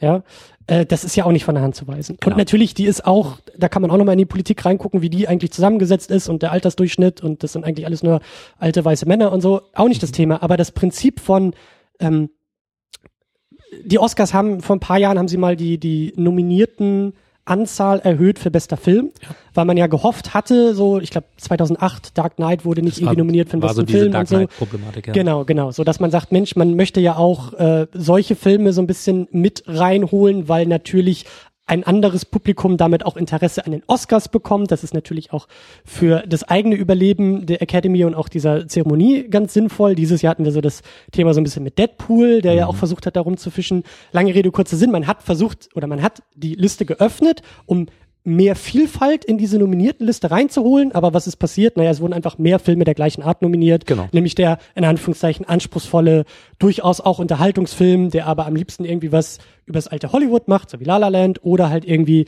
das äh, äh, super gut gespielte Melodrama wie Manchester by the Sea oder sowas, wo man sagt, ne, das, da kann man sich gegenseitig auf die Schulter klopfen und sagen, genau. das ist der anspruchsvolle Film. Also diese Diskussion, die kann man im Grunde genommen in den USA genauso führen. Die hast du überall. Die hast Klar. du überall. Aber äh, jetzt weiß ich nicht, wie ich den Bogen wieder zurückkriege, aber, aber ich versuche ihn wieder zurück zur Genrenale und zu Deutschland zu schlagen. Naja, also das, das, das also ich, ich glaube, die, die, die, die Brücke ist ganz einfach, weil das Problem ist einfach, wenn, wenn, wenn du dir mal anguckst, sozusagen, was sind denn sozusagen die erfolgreichsten Filme aller Zeiten? Also guck, guck dir bei, bei IMDb einfach mal die Top 100 an oder bei Box Office Mojo und so weiter. Das sind alles Genrefilme in irgendeiner Art und Weise. Ja. Und ähm, und das Interessante ist, so dass überall auf der Welt gefühlt ähm, der Genrefilm, also vielleicht sollte man auch noch mal nachher mal ein bisschen definieren, was, was, was verstehen wir denn eigentlich unter Genre? Das ist ja eh ein sehr großes Problem. Was, was ist denn eigentlich der Genrefilm? Weil jeder Film ja ein Genre hat. Ähm, aber so dass dieser dieser die, so dass diese oder ein Genrefilm oder die Genrefilme immer sozusagen den Vorrang haben und der Kunstfilm dem irgendwie immer untergeordnet war oder ist also zumindest in anderen Ländern in vielen anderen Ländern so mhm. und in Deutschland ist es genau umgekehrt da, da, da fristet der Genrefilm mhm. äh, ein, ein Nischendasein während der während das gesellschaftlich relevante Melodram ähm, oder ein Film mit gesellschaftlicher Relevanz ähm, quasi in Deutschland halt den Vorrang hat. Also in der Förderung und so weiter und so fort. Aber äh, da kommt ja auch nochmal das Problem hinzu, nur weil diese Filme gefördert werden, heißt es ja nicht, ähm, dass sie erfolgreich sind. So, ne, also Filme krieg, kriegen dann wahnsinnig viel Geld und haben dann irgendwie äh, 3000 Zuschauer, aber da ist es dann halt egal, weil sie sind halt gesellschaftlich relevant. Wenn, wenn aber ein Genrefilm 3000 Zuschauer hat, dann ist es immer der Beweis, ja, das Genre nicht, nicht funktioniert. So, das ist immer so ein, so ein, so ein, so ein Paradoxon irgendwie, ne? Da, da, da werden dieselben Sachen miteinander verglichen, aber auf einmal in unterschiedliche Waagschalen geworfen, so. Mhm. Und das ist so ein bisschen das, das Problem, was, was man hat, oder was ich zumindest habe in Deutschland. Ist das klar geworden, weil du guckst mich so merkwürdig an, so, nee, ich, was labert der nein, Typ nein, da? Nein, nein, nein, nein, nein, nein, nein, es ist einfach nur, der Kaffee wirkt. Ja, ja, genau, das merke ich auch. Der ist übrigens sehr gut. Dankeschön. Was, was, was, was, was ist das für ein Kaffee? Ein starker, ein, ein sehr starker. Das ist so. Oh, mein Lieblingswein war der Kaffee. ähm, genau, ähm, Lass uns vielleicht noch mal ein bisschen, ein bisschen versuchen, bevor, weil ich ja. merke, wir, wir sind schon Mittendrin? Ja, wir sind mittendrin. Wir wollen, wir wollen die Schläge austeilen. Wir wollen so ein bisschen rumkloppen und das Ganze irgendwie auf, auf dem, auf dem Korpus des deutschen Filmes. Äh, ja. Lass uns aber trotzdem noch ganz kurz eine Stufe zurückgehen und äh, ich will nämlich nochmal die Genrenale 5 ein bisschen abklopfen. Ach so, ja, bitte. Bevor wir das nämlich noch vergessen. Also die Genrenale 5, äh, ich meine, da kannst du ja am besten irgendwie äh, drüber erzählen. Du bist mittendrin, ihr seid mittendrin. Ich glaube, heiße Phase ist schon äh, überschritten. Es ist eigentlich schon, schon die brennende Phase. Ist die ja. brennende, ist die überkochende Phase. Ich meine, wir haben jetzt noch äh, knapp zwei Wochen bis zur Genre. Nee, Genre nicht mal mehr. 5. In anderthalb Wochen ist es schon soweit. Montag, der 13. Es ist noch dieses Wochenende und dann. Siehst du, vom 13. bis vom 13. 16? bis zum 16. Ja, Erstmals vier, vier Tage. Was, was hat euch da geritten? Ja, ich was weiß auch nicht. Also ich, ich, ich weiß es, liebe, liebe Leute, ich weiß es nicht. Also äh, das war ja, es, es war zu viel Kaffee, es waren zu, zu, zu lange Nächte und also der, der Hintergrund war der, dass Chris ähm, wir ihr haben, habt sonst ihr habt sonst zwei Tage gemacht, genau also oder? wir haben ursprünglich mit einem äh, wir haben ursprünglich mal mit zwei Stunden angefangen, haben dann äh, auf einen Tag erhöht. Sind, war das schon die zweite Journale, die so auf einen Tag hoch? Genau, das war dann halt ein Tag. Ja. Ähm, sind dann mit der Genrenale drei und vier haben wir auf zwei Tage verlängert. Und wir haben halt gesagt, von wegen, okay, eigentlich müssen, müsste man zur Genrenale fünf zum Jubiläum irgendwie eine, irgendein, irgendein Statement setzen. So. Und ähm, dann hat Chris, äh, wir haben irgendwie über 170 Einreichungen auf einmal gehabt, so und wir haben die in weiser Voraussicht auch schon nach vorne verlegt, die Einreichfrist, weil wir ein bisschen früher mit der Programmbekanntgabe und mit der Pressearbeit arbeiten wollten, weil wir das mal professionell machen wollten, so zu diesem Jubiläum und ähm, dann dann dann war Chris komplett überfordert mit der mit der mit der Sichtung, weil er das halt allein er guckt wirklich alle Filme und macht dann ein Notensystem, so Schulnoten und äh, schreibt dann auch kurze Begründung, warum und Einschätzung. Ja, und dann waren es halt irgendwie auch 25 Langfilme, die man auf einmal gucken musste. Das heißt, ihr habt euch einfach dann so eine Woche, zwei Wochen lang überhaupt nicht gesehen. Er ist aus seinem Kämmerlein nicht rausgekommen, sondern du hast mal so ein bisschen Wasser und Brot reingeschoben, damit er die Filme gucken kann. Genau, genau und mhm. und halt teilweise an, angekettet und geschrien und lass mich raus hier. So und ich so, nein, du musst jetzt diesen Film noch zu Ende gucken. Nein, ich will nicht mehr. So, nein, also Chris geht's gut und er hat es, also er hat sich wirklich da durchgearbeitet und hat dann irgendwann gesagt, Paul, du, wir hätten rein theoretisch die Möglichkeit, einen dritten Tag aufzumachen. Ach, süß. Und dann hast du gesagt, komm, Ach, scheiß drauf, wir werfen so einen Ring. So. Nein, also er meinte dann halt irgendwie, also die Idee war dann, na dann, dann lass doch irgendwie überlegen, ob man nicht einen Eröffnungsabend dann macht, dass es halt auch mal so ein, auch mal so ein, einfach mal so ein, so ein, so ein herausragenden Charakter hat, dass man auch mal so eine, eine Rede Zeremonie halten kann. Genau, ja. sowas Zeremonielles so. Mhm. Weil normalerweise geht's bei uns dann um 11.30 Uhr los und das ist dann so der erste Block und dann hält man da vorne eine kurze Rede und das war's dann, aber da ist dann halt keiner da so richtig. Und dann hatten wir überlegt, na dann lass doch irgendwie n, n, den Montagabend dann so als Eröffnungsabend machen. So, und Chris hatte damals auch ein, äh, der, der hat zu, äh, im November 2015 hat er, einen, hat er einen Langfilm spontan gedreht, Immigration Game. Da hat er, glaube ich, den Trailer sogar letztes Jahr auf der Genau, den haben wir auf der Journale ne? 5 äh, 4 gezeigt letztes mhm. Jahr. Und genau, und dann haben wir dieses Jahr gesagt, dann lass den doch als Eröffnungsfilm machen. Das war auch immer noch so eine Diskussion, können wir auf unserem eigenen Festival einen Film des Programmleiters zeigen als Weltpremiere und das so so tun als ob, aber wir dachten, ja natürlich, dafür machen wir es. Also wir wollen ja auch wir wollen ja auch weg von dieser Festival-Etikette. Wir wollen halt nicht, das ist uns auch echt wichtig, nur als kleiner Zwischenschub. Uns ist halt wichtig, wir wollen wir wollten ein Festival für Leute machen, die keinen Bock auf Festivals haben, weil ähm, weißt du so immer so dann dann dann gibt's da halt so den Audi Shuttle Service, dann gibt's halt die Moe und schon Down Lounge und dann gibt's halt irgendwie reservierte Plätze für. So und wir, wir wollen kein wir wollen kein Shuttle Service, jeder soll über einen roten Teppich, jeder soll über, überall hin und jeder soll, da soll Oliver Kalkofe neben, neben Michaela, Claudia neben äh, Hartmut und ja. wer weiß ich neben wem sitzen so. Und deswegen ist uns das halt wichtig, so eine Festival-Etikette über, über, über, über, über den Damm zu werfen und zu sagen, bei uns nicht so. Das soll ein ganz offenes und authentisches Haus sein und einfach zeigen so. Deswegen, da, da wehren wir uns auch gegen, wenn dann halt Leute kommen und sagen, hey, wir würden euch irgendwie zehn Autos hinstellen. Na, davon habe ich nichts, das brauche ich nicht. So, ja. das sage ich dann ist, auch wirklich ab. Das, so. Ich meine, das ist ja genau das, was, was die Journale auch ausmacht, oder? Genau. Also wenn wir schon gesagt haben, so das Fest, also das, das gro der große Überbegriff, das große Hashtag, was ihr euch da eigentlich anklebt, ist einfach nur das klitzekleine, aber wichtige Wörtchen anders. Ja. Ja, ihr wollt genau. ja. also alles irgendwie anders machen. Das hat der Christian so schön gesagt. Endlich jemand, der uns verstanden hat. Ja, ich, ich, ich, ich werde mir das auch markenrechtlich schützen lassen und dann äh, darfst du es gerne benutzen, aber dann natürlich nur gegen eine sehr, sehr große Zahlliche Tantiemen. Ja, absolut, ja. Ähm, nee, aber ich meine, darum, darum geht's auch. Und das ist auch, das kann ich wirklich sagen, letztes Jahr war das auch so der Spirit der ganzen Aktion. Also genau. Ich weiß nicht, ob jedes Filmfestival da irgendwie äh, anfängt, Donuts im Foyer auszu, auszuteilen. Äh, ich weiß auch nicht, ob man tatsächlich jedes Mal über den roten Teppich wandert, äh, so wie bei euch. Und ähm, ja, also die Atmosphäre ist halt, ist trifft es halt. Das ist wirklich so dieses, alles ein bisschen bodenständiger und da ist, da ist nicht so viel Firlefanz oben drauf, weil man es so macht und weil es die Gäste und den muss man irgendwie noch mit Kusshand irgendwie begrüßen und den anderen nicht und so. Das ist, das gibt's halt nicht bei euch. Das ja, ist wirklich schön. Genau. Das ist uns auch echt wichtig. So, und, und nochmal kurz zurück, warum wir vier Tage machen. So, und, und dann hatten wir irgendwann gesagt, okay, dann, dann machen wir einen Eröffnungsabend und dann war irgendwann so, ja, aber Eröffnungsabend, das heißt ja, wir haben den, wir haben das Kino dann ja quasi vier Tage, aber haben nur eine Vorstellung. Am, ähm, ich warte mal kurz, bis du sozusagen mit deinem, kannst du besser schneiden? Ich bin immer, ich bin immer noch krank. Ja, der Christian ist krank. Ja, es sind die, es sind die Bazillen, die außerhalb des Lalalands hier irgendwie existieren. Das ist einfach. So. Genau, also ähm, und, und dann haben wir gesagt, ähm, wenn wir, wenn wir einen vierten Tag aufmachen, dann müssen wir den Tag trotzdem bezahlen und haben dann aber nur eine Vorstellung. Das ist also irgendwie total suboptimal, so aus wirtschaftlicher Sicht. Haben wir gesagt, okay, wenn wir haben dann eh schon alles da, dann machen wir einfach einen vierten Tag auf und machen es halt ganz, ganz normal wie immer. Also fangen wir halt irgendwie um 14 oder 11.30 Uhr an mhm. ähm, und zeigen einfach vier Tage lang Filme. Dann haben wir zwar dieses Zeremonielle nicht mehr, So, dann ist es halt wieder über den Boden geworfen. Aber jetzt haben wir daraus einfach vier Tage gemacht und haben gesagt, das ist aber auch ein einmaliges Statement. Also das ist jetzt nicht so, dass wir das jetzt immer jedes Jahr so machen, sondern es ist, ist jetzt für die Journale fünfmal so. Und ähm, genau, also das ist so ein bisschen so die Jubiläumsidee das mal auf vier Tage auszuweiten und mal zu gucken, einfach um Leuten auch die Möglichkeit zu geben, dass, ne, also da haben sich auch in den letzten Jahren immer mal wieder so Leute geäußert, hey, warum macht er das dann unterhalb der Woche und dann immer so kurz und dann kommt man nicht hin und so. Das ist auch ein großes, großes Thema. Ähm, weil die Berlinale Zeit ist halt Fluch und Segen zugleich, sage ich ganz offen und ehrlich. Und wir halt nicht wissen, ähm, ob das für uns als genrenale Betreiber sozusagen so, so wirklich so effizient ist, das während der Berlinale zu machen. Das hat, das ist daraus gewachsen so. Und es sind natürlich auch während der Zeit eine ganze Menge Branchenmitglieder da, die halt sozusagen, die wir überzeugen können. Aber der Zuschauer bleibt halt zwangsläufig auf der Strecke, weil der normale Zuschauer muss halt unterhalb der Woche arbeiten und ähm, kann dann halt abends mal kommen.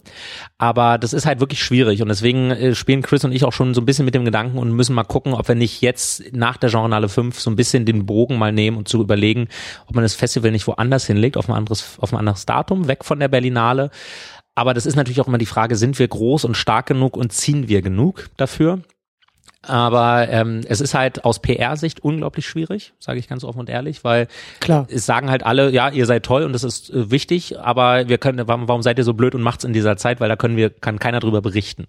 So und auch aus Finanzierungssicht ist es schwierig, weil sich immer wieder auch Partner sagen, naja, wir wollen uns halt nicht mit irgendwie anderen Partnern ver, ver, verderben und dann halt so so auf Konfrontationskurs mit mit diesem anderen Festival zu sein.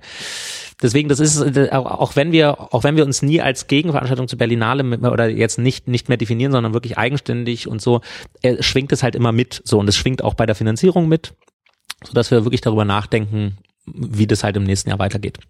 Also Mhm. wie und ob und ähm, ne, also das ist Ich kann aber aus Erfahrung sagen, weil ich letztes Jahr bei der Republika mitgearbeitet habe, die Mhm. auch irgendwie, glaube ich, immer Dienstag bis Donnerstag oder so funktioniert oder, oder Montag bis Mittwoch oder so.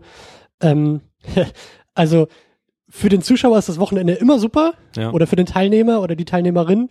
Für die Organisation, die sagt, ich brauche unbedingt das Wochenende danach, um einfach mal wieder zu essen und zu schlafen Hm. und einfach mal so kurz wieder irgendwie Mensch zu werden, äh, ist es halt dann auch ziemlich anspruchsvoll, sowas am Wochenende zu machen Ach so. und dann irgendwie am Montagmorgen gleich wieder irgendwie auf der Arbeit zu sitzen und zu sagen, weißt du so, das ist halt Das ist halt der Vorteil, wenn man, wenn man freiberuflich unterwegs ist, dann kann man Gut. halt den Montag irgendwie mal frei machen. gut, aber So. das ist halt, Aber ja, ich weiß, was weißt du meinst. so, es hat Voll. alles, alle, alles seine Vor- und seine Nachteile. Das ist halt echt, äh, Aber wir, aber es geht ja auch nicht um uns, sondern es geht quasi um den Zuschauer. Das ist, Mhm. also das ist uns wirklich auch das Wichtige. Uns geht es wirklich um den Zuschauer, weil wir wollen, weil er ist derjenige, der, der letztendlich ins Kino gehen soll und, und halt Kinokarten löst. Und, und der, der, der also der, der Zuschauer ist auch nie schuld daran, wenn, wenn, wenn ein Film an einer, an einer, an einer Kinokasse floppt. Das ist dann, das sind dann immer andere, andere, äh, andere Beweggründe. Also müssen, müssen, müssen wir den Zuschauer quasi vorne anstellen und deswegen ist, ist, ist es uns halt wichtig, so dass, wir dem Zuschauer den Beweis antreten und halt die Möglichkeit geben. Und deswegen müssen wir uns da, glaube ich, auch so ein bisschen von dieser Branche emanzipieren und einfach sagen, wir machen einfach unser Ding.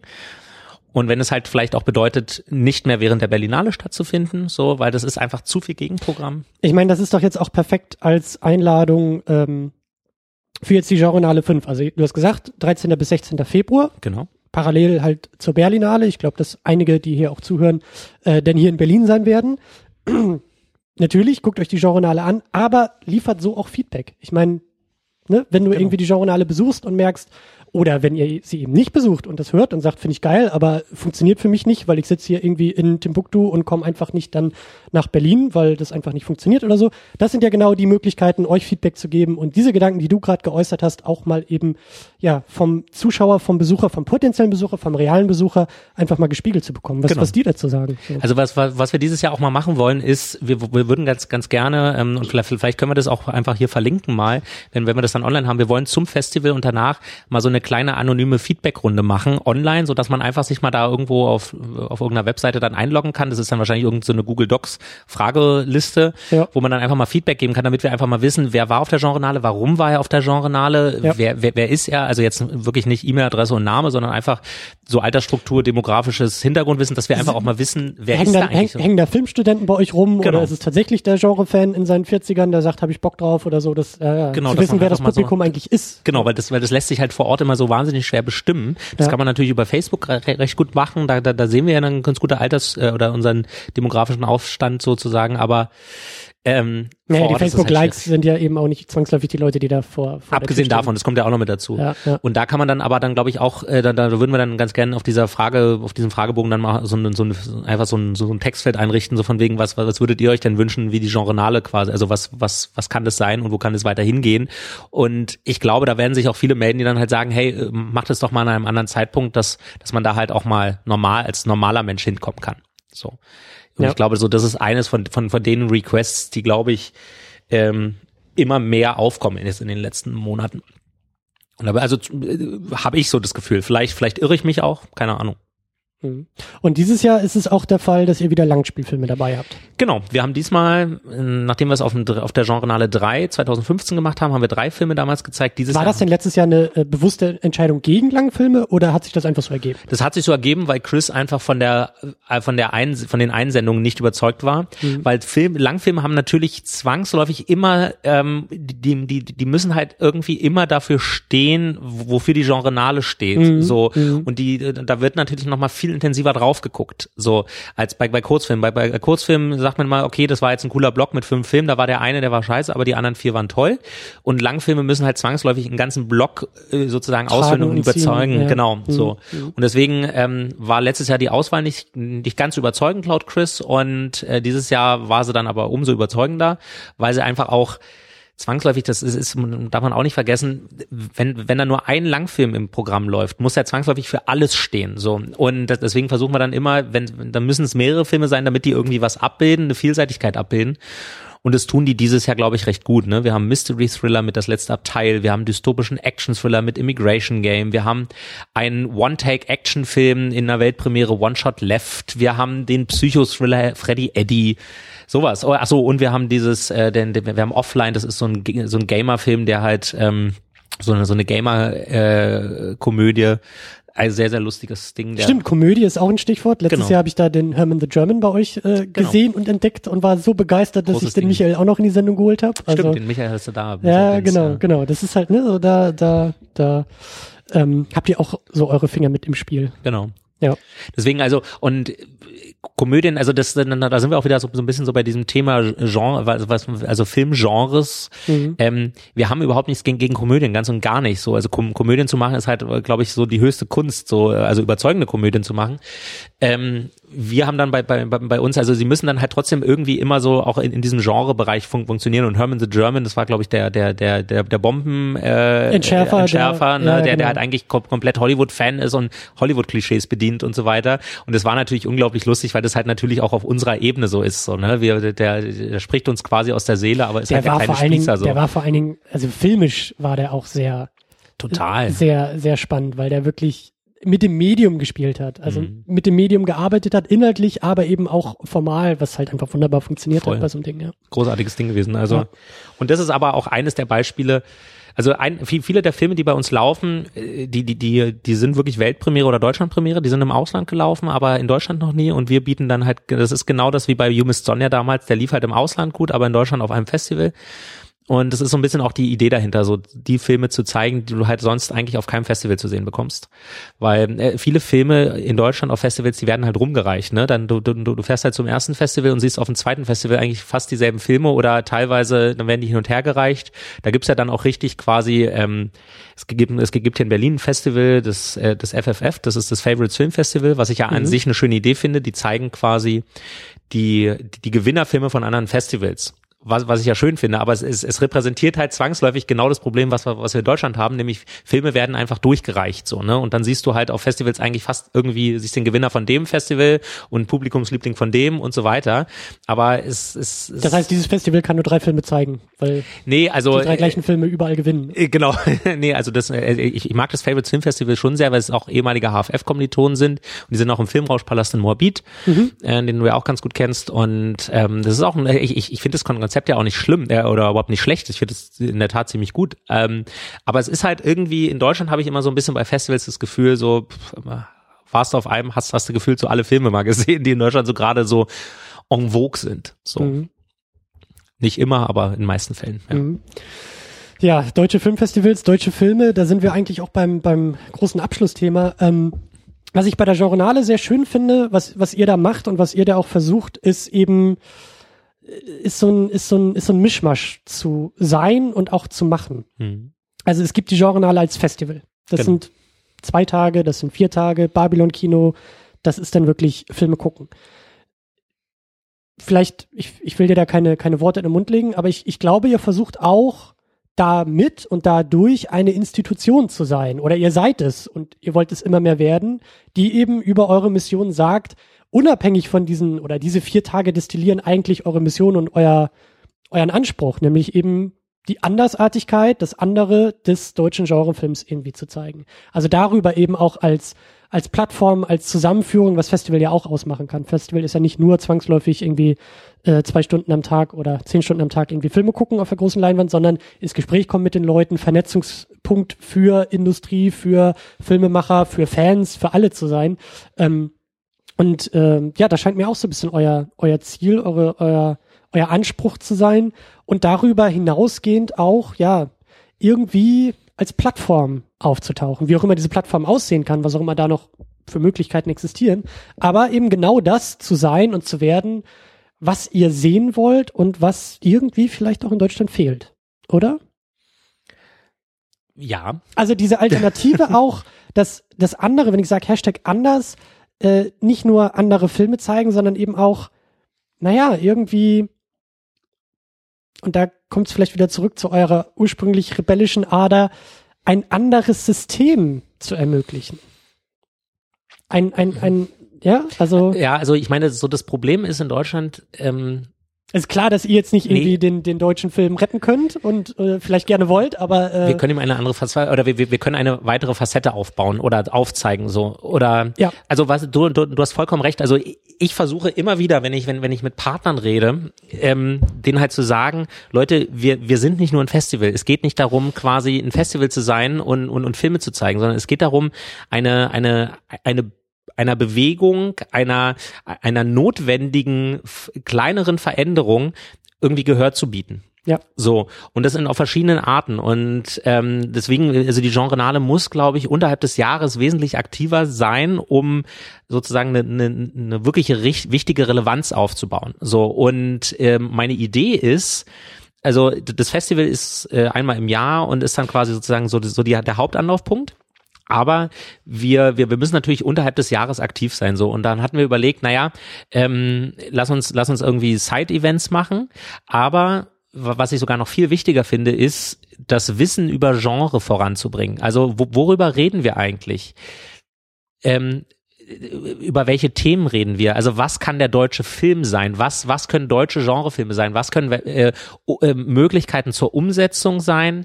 Was, was können Themen sein? Was können inhaltliche Themen sein? Wie funktioniert Genre überhaupt? Also ähm, und dann damit sind wir zum Beispiel im letzten Jahr schon an Filmhochschulen gegangen und haben halt einen Genrenale Campus gemacht. Also sind haben ein mhm. dreitägiges Seminar an der HFF Potsdam gemacht zum Thema Genre Filmgeschichte, Methodik. Haben die dich überhaupt reingelassen oder haben sie äh, dein Gesicht gesagt, nee, nicht der schon wieder? Nicht der schon wieder. Also du, sie, sie müssen draußen bleiben, sie können ihre Vorlesung gerne machen, aber, ja. aber bitte, bitte, bitte von draußen so. nee, also ähm, äh, da hat sich jetzt in den letzten Jahren doch ein, einiges getan. Da sind neue Leute da und mhm. die halt einen neuen Winter reinbringen. Ähm, aber wir sind dann halt wirklich und wir, wir, wir das ist, glaube ich, wichtig, einfach mal darüber zu reden, weil das Wissen an den Filmhochschulen ist einfach nicht da. Also da können auch die Regisseure oder die Regiedozenten können, die, sie wissen einfach nicht, was ja auch nicht schlimm ist, wie Spannung inszeniert wird, so, weil die haben halt die ganze Zeit immer Trauer inszeniert, so oder ja, ja. Melodramen. Das ist, es ist einfach so und deswegen finde ich es halt wichtig, an an an diese Institution ranzugehen und zu sagen, hey lass uns das gemeinsam irgendwie mal austesten. Lass uns mal Grenzen austesten und, und auch, auch, auch wenn man scheitert, das, Scheitern ist das Wichtige. So. Und das ist halt leider in Deutschland ein großes Problem, dass, dass du halt eigentlich gefühlt nicht scheitern darfst. So, das ist, das ist aber, glaube ich, ein grundsätzliches Thema, was, was, was in allen Bereichen mitschwingt in Deutschland, ähm, während die Amerikaner halt auch scheitern können ähm, und daraus neu auferstehen, aus den Fehlern lernen, ist es halt in Deutschland irgendwie verpönt, Fehler zu machen. So, aber wir, wir, wir wollen halt wirklich an die Filmhochschulen ran und lass uns, oder auch an die Branche, lass uns darüber reden, was kann Genre sein, welche Grenzen können wir, können, können wir überschreiten, welche Themen können wir beackern, wie kann äh, Spannung inszeniert Und das sein. ist auch der Punkt, das ist der Punkt, auf den ich eigentlich auch hinaus wollte. Die Genrenale, die Idee, diese, diese Bewegung, diese Strömung, die Diskussionen, die da geführt werden, die, die, das Nachdenken über den deutschen Genrefilm, das sich reiben am auch amerikanischen Genrefilmen, was, was hier ja auch jeder tut, der es irgendwie mhm. konsumiert. Das ist eben eine Sache, das pausiert halt nicht. Ja. ja. In dem Moment, wo die Journale irgendwie den Vorhang zumacht und sagt, alles klar, wir sehen uns, wir sehen uns im nächsten Jahr, äh, pausiert das ja nicht, sondern Ja. das, genau das geht weiter, um dann im nächsten Jahr wieder aufgegriffen zu werden oder wieder äh, dann physisch an einem Ort äh, stattzufinden. So. Und ähm, das, das Schöne ist, also es gibt halt auch diese, diese, diese Facebook-Gruppe, also sowohl den Geheimtreff als, als auch dieses, dieses, dieses offizielle, der neue deutsche Genrefilm, ähm, der Huan Wu und der Marc Ma- Wachholz betreiben das zusammen und die liefern halt auch zum Beispiel unterhalb des Jahres die ganze Zeit immer, immer genre-relevante News, so, ne, Neuveröffentlichung, Diskussionsgrundlagen. bin großer Fan äh, des Twitter-Kanals von, von, von der Bewegung, Genau. die mir da auch äh, sehr, sehr schöne Sachen, sehr schöne News so immer wieder reinspielt. Und das ist, glaube ich, auch das Wichtige, so dass da einfach so ein stetiger Tropfen ist. Und also ich habe zum Beispiel, wenn, wenn es an die Finanzierung der Genrenale als solches geht, ne, und auch unterhalb des Jahres, also wir machen, Chris und ich arbeiten unterhalb des Jahres für Luft und mit, mit Luft und Liebe und in unserer Leidenschaft und während die während meine Tochter und meine Freundin abends schlafen gehen, arbeite ich halt bis bis nachts um drei und mache mir halt Gedanken und versuche das aufzubauen. Aber wir, wir leben davon nicht. Also das ist wirklich so ein Herzblutding, genauso wie, Ja. wie, wie, wie, wie dein Podcast ein Herzblutding ist. Und ähm, und ich bin, ich versuche natürlich irgendwie Finanzierungsmöglichkeiten aufzutun, so für das ganze Jahr. So und wenn du dann halt an an offizielle Einrichtungen wie beispielsweise so ein Filmförder Förder ein, Einrichtungen des Medienboards zum Beispiel gehst und die halt sagen, naja, äh, wir haben genug Festivals in Berlin, und wir, wir, wir können nicht noch ein Festival finanzieren, dann verstehe ich das auf der einen Seite, weil es gibt wirklich sehr viele Festivals in Berlin. Aber was die Leute da draußen nicht verstehen, ist, dass es uns nicht um ein Festival geht, sondern Ja. es geht uns um eine Bewegung, um eine, um, um die, die Vision ist quasi die Speerspitze einer, einer filmischen Bewegung zu sein, um den Nährboden für eine deutsche Genrekultur zu legen. So, und das, und das, das, hake das ich- verstehen da- die Leute nicht. Da so. hake ich gerne mal ein, weil ich jetzt auch an einem Punkt bin, an dem ich immer mehr versuche, mit diesem Podcast zu machen und diesen Podcast eben auch wachsen zu lassen und eben auch auf festen Boden zu stellen Mhm. und habe da auch so meine Ideen und, und ähm, Projekte noch vor mir und führe da auch schon ein paar Gespräche und habe da den Eindruck, dass man könnte das sogar noch ein bisschen weiter auf äh, aufklammern, was du gerade gesagt hast. So das, das Fehlen um deutsche Genrekultur. Ich würde es vielleicht sogar noch verallgemeinern und sagen, das Fehlen um deutsche Filmkultur. Weil das, was ich hier tue oder was wir hier tun, irgendwie jede Woche intensiv Filme sich ranzuziehen, die aus Hollywood kommen, die sonst woher kommen. Aber dieses, dieses intensive Nachdenken über Film ähm, ist eine Sache, bei der ich jetzt den Eindruck habe, also da seine Verbündeten zu finden in Deutschland ist gar nicht so einfach, wie ich das ursprünglich dachte, weil ich dachte, das ist doch das Normalste und das, das äh, Natürlichste von der Welt. Und sitze manchmal schon so vor, vor Gesichtern, die mir sagen, also wenn du da irgendwie was mit Bildung machen würdest für Kinder und Jugendliche, ist super, aber wenn du jetzt irgendwie mit weiß ich nicht, äh, Erwachsenen über erwachsene Filme reden willst, so da, da, da gibt's keine Töpfe für, da gibt's kein, w- warum, was soll das so? Und Ja. ich denke mir, naja, aber das ist Filmkultur, ja, das, das Ernstnehmen von Filmen, das Nachdenken, das Reden über Film, das ist Filmkultur und die muss auch gefördert werden und die lässt sich eben auch fördern oder es ist auch förderungswert in meinen Augen. Das Ganze eben nicht mit dem kleinen deutschen Melodrama zu machen oder immer gleich auf die politische Ebene zu gehen, sondern wirklich zu sagen, alles klar, Jurassic Park, den holen wir uns in 35 Millimeter ran, um den endlich mal wieder nach Jahren so ins Kino zu holen. Ja. Das ist für mich auch Filmförderung und das ist Filmkultur. Und da auch äh, ja, Verbündete zu finden, ist, ist gar nicht so einfach. Und ich meine, das, das, das Problem fängt, fängt schon da an, lustigerweise, wenn, wenn du dir anguckst, wie unser Filmerbe sozusagen Da mache ich mir auch viele Gedanken drüber. konserviert wird, also nämlich eigentlich gefühlt gar nicht, so dass Ja. Was ist überhaupt unser Filmerbe? Genau, Das also, ist so also sozusagen, also, so- also so diese, diese, diese, diese, diese rein philosophische Frage, was ist unser Filmerbe, das ist nochmal was anderes, aber halt das rein physische, die, die, Mhm. die, die, die Auf, oder das Aufarbeiten unseres Filmerbes aus physischer Sicht, also dass es halt ein Kuratorium gibt und dass es halt quasi, dass da auch Geld reinfließt. Das ist unglaublich wenig, was, was sozusagen in die, in die, in die, ja, in diese, in, in dieses, in diesen Topf fließt, um einfach Geld zu haben, um das Filmerbe zu, zu, zu kultivieren und zu, und zu, ja, wie sagt man, ähm, wertzuschätzen. Ja, Geld, äh, Geld ist der, ja, der, der, genau, ja. das erste Kriterium für Wertschätzung. Was du nicht bezahlst, hat keinen Wert. ja, das so, ist wahr. das ist genau. ein, alt, ein altes Sprichwort, aber es ist doch so. Ja, stimmt, das du vollkommen Also recht, ja. klar, das ist jetzt auch sehr plakativ formuliert und so. Als Aber- aber jemand, es der ja, hier irgendwie kostenlose Podcasts anbietet, weiß ich, dass das ein Eigentor ist. Genau. Aber äh, natürlich, also äh, ne, wenn, wenn nee, aber es ist, es ist ja wirklich der Fall. Also es ist so, ähm, wie du sagst, was was für Institutionen gibt es, was für Bewegungen gibt es, was für Töpfe gibt es, was für was für äh, ja Türen und Tore gibt es, die auf dieser Ebene den deutschen Film oder überhaupt den Film wertschätzen hier in Ja. Deutschland, die wirklich sagen, wir nehmen da Geld für den. Und das geht, weißt du, das, das, das ist so, das sprießt so in alle möglichen anderen Richtungen. So, dann sind wir auch schon wieder bei, dann schließt sich der Kreis wieder, was für Filme werden in Deutschland überhaupt produziert? Mhm. Was, und das ist ja wieder ein Indiz dafür, für eine Aussage, das hat einen Wert. In dem Moment, wo ich als Produzent oder als Filmförderungsanstalt sage, ja, dafür kriegst du Geld von mir, sage ich natürlich, ah, das ist wertvoll. Ja, und in dem Moment, wo eben der Nachwuchsfilmemacher vorbeikommt und sagt, ich will einen Zeitreisefilm machen und bräuchte dafür mal ein bisschen Geld und du sagst, nein, das tun wir nicht, dann sagst du, das ist wertlos. Guck dir Und alleine an, so- einfach mal so vier Beispiele, die, die sozusagen in den letzten zwei Jahren so kursierten. Ähm, das ist der Samurai, der Bunker, der Nachtmar und Immigration Game. Immigration Game ist der, äh, interessanterweise der einzige, der keinen Artikel davor hat. Das Immigration Game. Ja, das- äh, Chris, wenn du das hörst, du solltest deinen Titel umbenennen. Ähm, Das Genau. Immigrationsspiel. das Immigrationsspiel. genau, also das ist halt, äh, das, das sind alles Filme, die mit unglaublich viel Leidenschaft entstanden sind. Der, Nachtmar zum Beispiel 15-jährige Arbeit. Äh, der, der Akis hat da so, also ich meine, äh, hört euch die, die ganzen unzähligen Podcasts und guckt euch die Sachen an. Das Hab ist auch unglaublich. gemacht, ist ein ja, genau, genialer ja, Film, also- Wahnsinn. So, und dieses, und diese unglaubliche Leidenschaft, die dahinter steckt, die aber, ich meine, klar ziehen diese Leute, äh, die, die, diese Filme oder äh, äh, klar, nicht klar, sondern es ist schade, dass die Leute, dass diese Filme so wenig Zuschauer ziehen. Aber sie werden natürlich auf allen möglichen Plattformen besprochen und so weiter und die einen oder anderen kriegen dann auch nochmal Gehör, indem sie halt auf irgendwelchen besonderen äh, Reihen laufen und so weiter und so fort. Aber so dass Filme unter diesen Umständen gemacht werden müssen.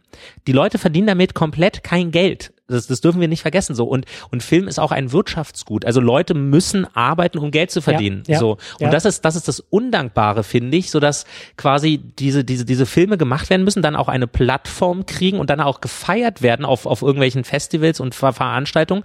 Aber es sich quasi nichts dafür tut, so dass diese Filme unter annähernd Realbedingungen gemacht werden. Also gibt diesen jungen Wilden, die, die für 50.000 Filme machen, gibt diesen jungen Wilden das Zehnfache und, und äh, das ist ein unglaublich kreatives Potenzial. So, also ich glaube, du kannst mit wenig Geld also mehr Geld als die Leute eh haben, so, aber wirklich mehr Geld, also gib ihnen das Zehnfache oder das Fünfzehnfache, dann können sie wenigstens einigermaßen irgendwie was machen, aber die können halt auch mal neu denken, so die, die, die, die, Absolut, das, und das ist absolut. das, was uns so fehlt und das ärgert mich so, das ist so, das ist irgendwie gefühlt so undankbar und ich, ich möchte diesen, diesen, diesen Leuten, egal ob es, ob es äh, Till Kleinert mit der Samurai oder Nikias mit der Bunker oder Akis mit äh, der Nachtmar oder so ist, diese, diese, diese, die sind so unglaublich kreativ und die, und die denken so wild und so in neuen Grenzen und alles und die werden einfach dann so, wo lief der, der, der Nachtmar in Deutschland? Auf kaum irgendwelchen Festivals, außer vielleicht auf dem Filmfest München so und wo er auch wirklich zelebriert wurde. Aber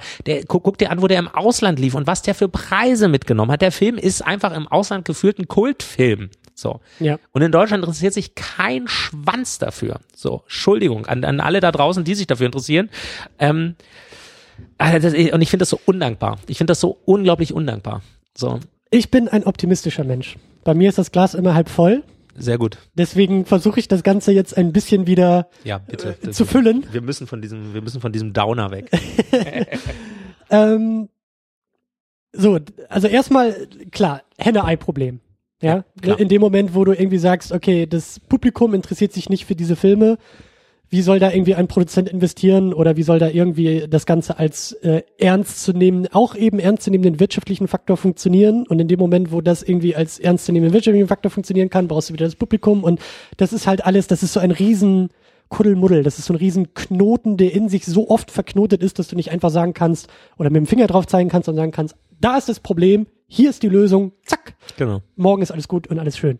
So, das wird Zeit brauchen, das wird äh, viel Energie brauchen, das wird auch viel Geld brauchen.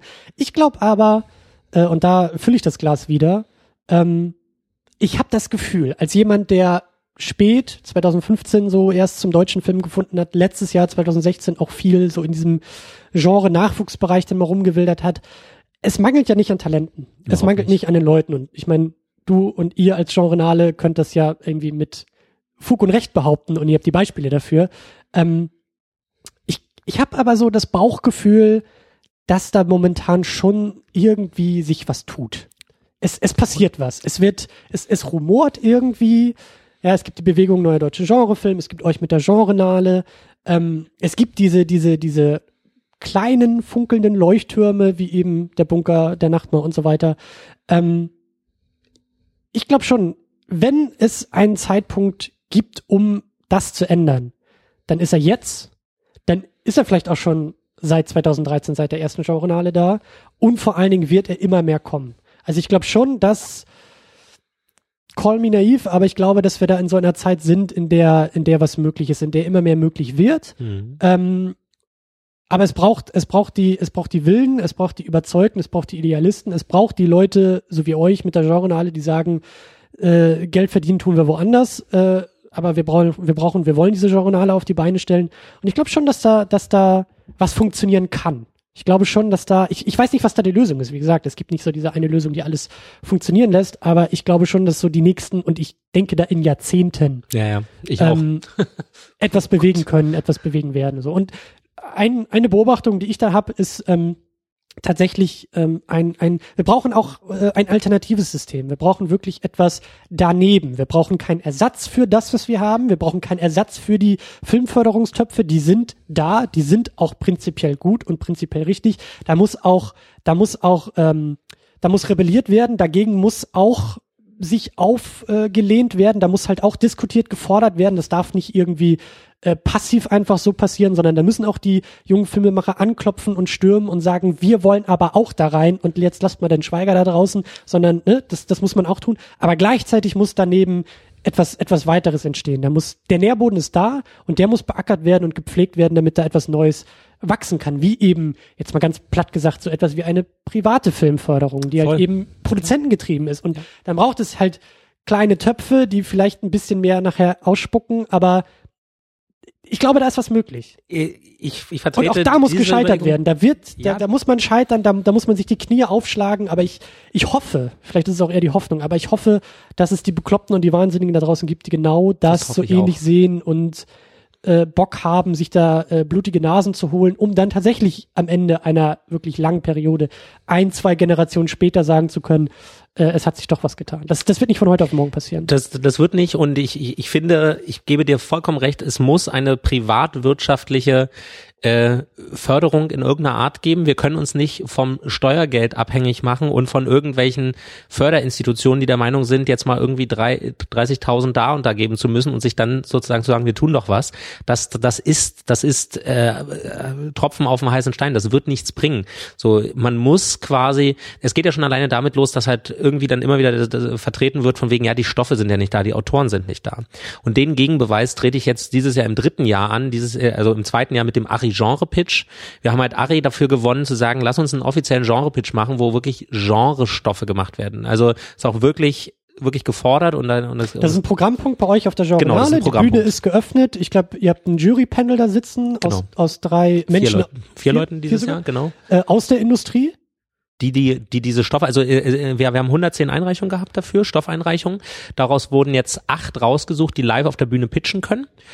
Die kriegen auch einen kleinen äh, Workshop, noch einen Pitch-Workshop, damit sie da auch nicht unvorbereitet draufgehen. Und die sind Manns genug oder Frau genug, ähm, zu sagen, ich stelle mich da vorne hin, ich pitche meinen mein Stoff und da sitzen vier Vertreter aus der Branche, die halt sagen, ähm, die, die die Stoffe zum ersten Mal hören und sie bewerten und einfach mal sagen, was sie davon halten und wie sie die die, die, die, die Chance der Umsetzung sehen und wie man quasi diesen Stoff gegebenenfalls am oder im, im System realisieren kann. Mhm. Ähm, und wie man vielleicht an ein paar Stellschrauben noch schrauben müsste, damit es fun funktioniert, damit aber der Genrecharakter erhalten bleibt. Also es geht wirklich um eine reine Plattform, um Genrestoffe zu präsentieren und Autoren zu präsentieren, dem, dem Beweis anzutreten, dass da draußen das Potenzial, das, das kreative Potenzial da ist. So und äh, dann, dann da sitzen vier Vertreter auf der auf, auf dem Panel zwei Produzenten, ein Filmförderreferent und ein Weltvertrieb ähm, und die geben dann einfach mal Feedback. Und es ist natürlich, das ist, das ist so ein bisschen unter dem Arbeitstitel äh, Deutschland sucht den sucht das Supergenre. Mhm. Äh, das war natürlich der Arbeitstitel und es soll natürlich auch so ein bisschen Unterhaltungscharakter haben. Aber wir haben letztes Jahr, als wir das das erste Mal so gemacht haben,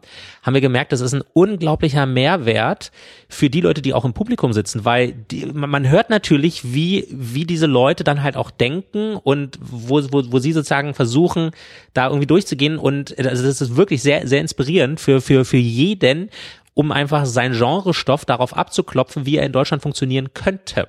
So, also wie man, wie man Genre in Deutschland machen könnte.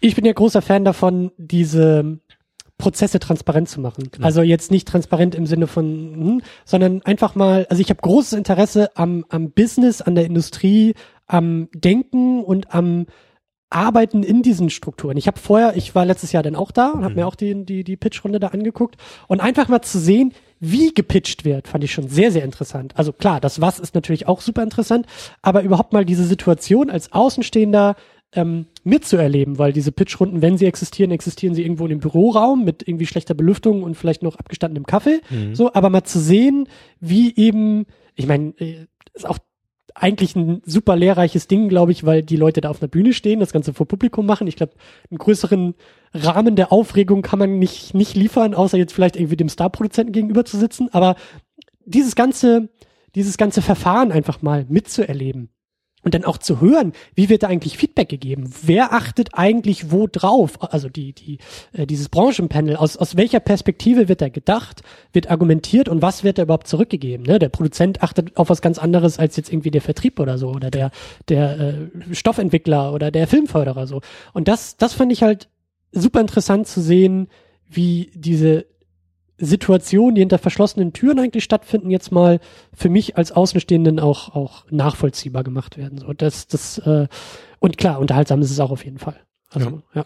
Deswegen, also, und ich finde, finde halt, und das ist so sozusagen auch so unser erster Schritt dahin, so dass wir, genauso wie du sagst, ein privatwirtschaftliches äh, System brauchen, um einfach diesen Leuten erstmal eine Möglichkeit zu geben, erstmal Stoffe zu denken, weil solange die Leute, also die Autoren jetzt in dem Fall, ähm, mit Genrestoffen und Ideen, die so in ihren Schubladen stecken, nicht äh, nicht die Zeit und nicht das Geld haben, um ihre Miete zu bezahlen oder ihre Familie ja. zu ernähren, ja. ähm, dann können sie diese Sachen auch nicht schreiben. Dann kann es die auch logischerweise nicht geben. Und, und dann sind wir auch schon wieder beim beim nächsten Thema und also wir wir, wir, wir können uns da wir können wir, wir können da tagelang drüber reden. Ich wollte gerade sagen, also es ist ein Freitag, an dem wir das aufnehmen. Wir können theoretisch bis Montag durchdiskutieren, weil ich habe Zeit.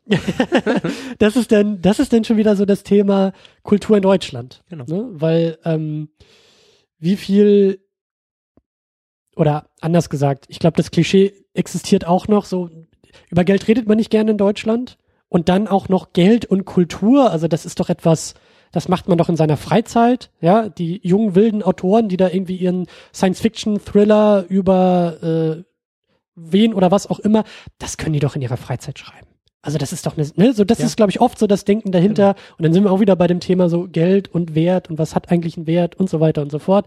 Aber ich glaube, dass da auch noch ein paar äh, Mauern einzureißen sind in so ein paar Köpfen, die sagen, ja, natürlich, also setzt die Leute, biete den Leuten die Freiräume und auch die finanziellen Freiräume, weil ich meine, äh, ich kenne das Problem auch. In dem Moment, wo ich mich um meine Miete irgendwie sorgen muss, kann ich hier nicht vor dem Mikrofon sitzen und über Filme reden. Genau. So, das sind einfach zwei sehr gegensätzliche Dinge.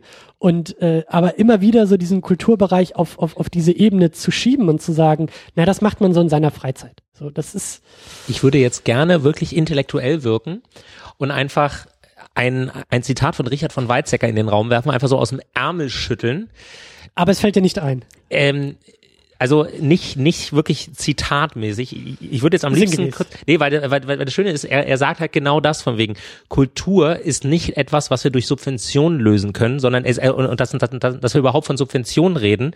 Ähm, es würde ja auch kein, keiner sagen, so dass es Subventionen für Kinderspielplätze und für Autobahnen gibt, so, sondern das ist ein Allgemeingut, was selbstverständlich ist und was eine Gesellschaft, eine demokratische Gesellschaft definiert ähm, Kulturfreiheit und Kunstfreiheit, das ist unglaublich wichtig. Und dass es quasi, wenn man das jetzt mal weiterspinnt, ähm, äh, quasi Entscheider gibt oder oder oder Industrie, also ähm, wie, wie wir haben es neulich in einem in einem Interview in der Cinearte gesagt, ähm, so dass der deutsche Film ja verwaltet wird, so durch Richtlinien und Paragraphen und so weiter und so fort. Kunst und Kultur ja. kann nicht verwaltet werden. Das Kunst ist, und Kultur ja. reißt Mauern ein, Grenzen ein und auch wenn sie extrem sind, wie Charlie Hebdo und so weiter und so fort, das ist etwas, was in unserer demokratischen Wertegesellschaft fundamental wichtig ist. So und und gefühlt wird eine wird eine Kultur und eine Kunst systematisch mehr oder weniger indirekt ausgeklammert hier in diesem äh, in, in Deutschland dadurch, dass halt diese Filme keinerlei Gehör finden, egal ob es in der, in der Förderung ist oder erstmal überhaupt in der Schaffung.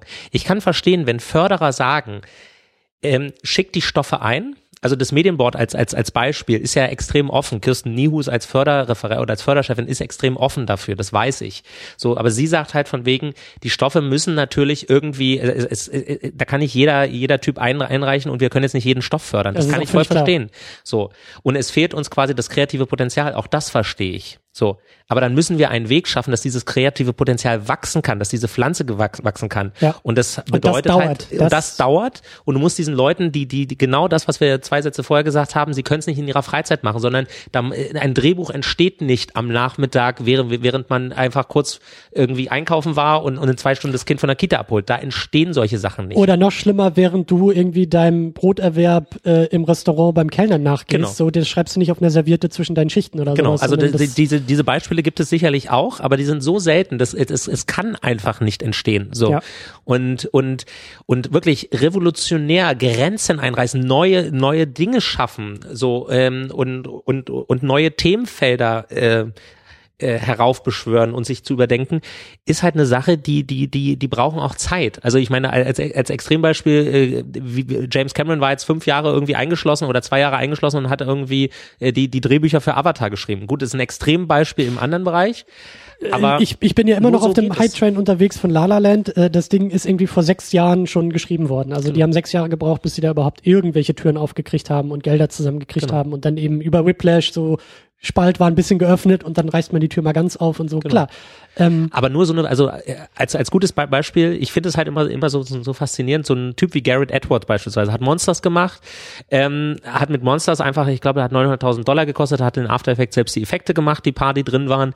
Unglaublich clevere Geschichte, sehr simple Umsetzung, aber sehr intensiv und hat dann sozusagen die Tür dadurch geöffnet bekommen, um Godzilla zu machen. Jetzt hat er Rogue One gemacht, Star Wars Spin-off. So, ich meine gefühlt sowas sowas hast du halt nicht. Christian Alward als Regisseur von Anatomie ähm, und den und, und später den Nick Chiller Tatorten und so, der hat halt auch mal erzählt, in Deutschland ist es gefühlt so, Leute gucken die Filme nicht im Kino, sondern sie gucken sie, wenn sie im Fernsehen laufen, also Redaktion in diesem Fall, ne, Fernsehredaktion, die gucken die Filme nicht im, oder selten im Kino. In den USA ist es ganz und gäbe, dass du am Startwochenende die Filme guckst, um Montag darüber reden zu können. Und dann sind wir schon wieder bei Kinokultur, Filmkultur genau. in Deutschland. Das ist, also, es, es, es fehlt sowas einfach in Deutschland irgendwie. Und ich, ich, ich kann, kann auch verstehen, ich komme auch nicht jede Woche ins Kino und kann mir nicht zwei, zehn verschiedene Filme am Tag, an, in der Woche angucken. Dafür haben wir einfach zu viele Kinostarts. Das ist auch noch ein Problem in Deutschland, die aber wieder mit der Förderung und mit der ganzen Finanzierung des, des Films in Deutschland zu tun haben und Sendern und Förderern und Verleihern so. Aber das, das ist wirklich, wirklich ein großes Problem. So, also da, da wird und natürlich geht das, das kreative Potenzial dann irgendwann weg. Siehe Roland Emmerich, Wolfgang Petersen, Robert Schwentke und dieser oder Christian Albert auch, die dann halt sagen, ähm, ihren, ihren, ihren, ihren geistigen Fantasien sind halt Grenzen gesetzt in Deutschland, sowohl finanzielle ähm, ideologischer, also von, von der Idee her, ähm, als auch natürlich von der, von der, von der, von der Kritik und vom Zuschauer. So, das, das, das, das, und, und du kannst dich dann halt im großen Hollywood mehr austoben, weil sie halt internationaler denken. So, und wir denken halt in unserem kleinen deutschen Kulturkreis. So.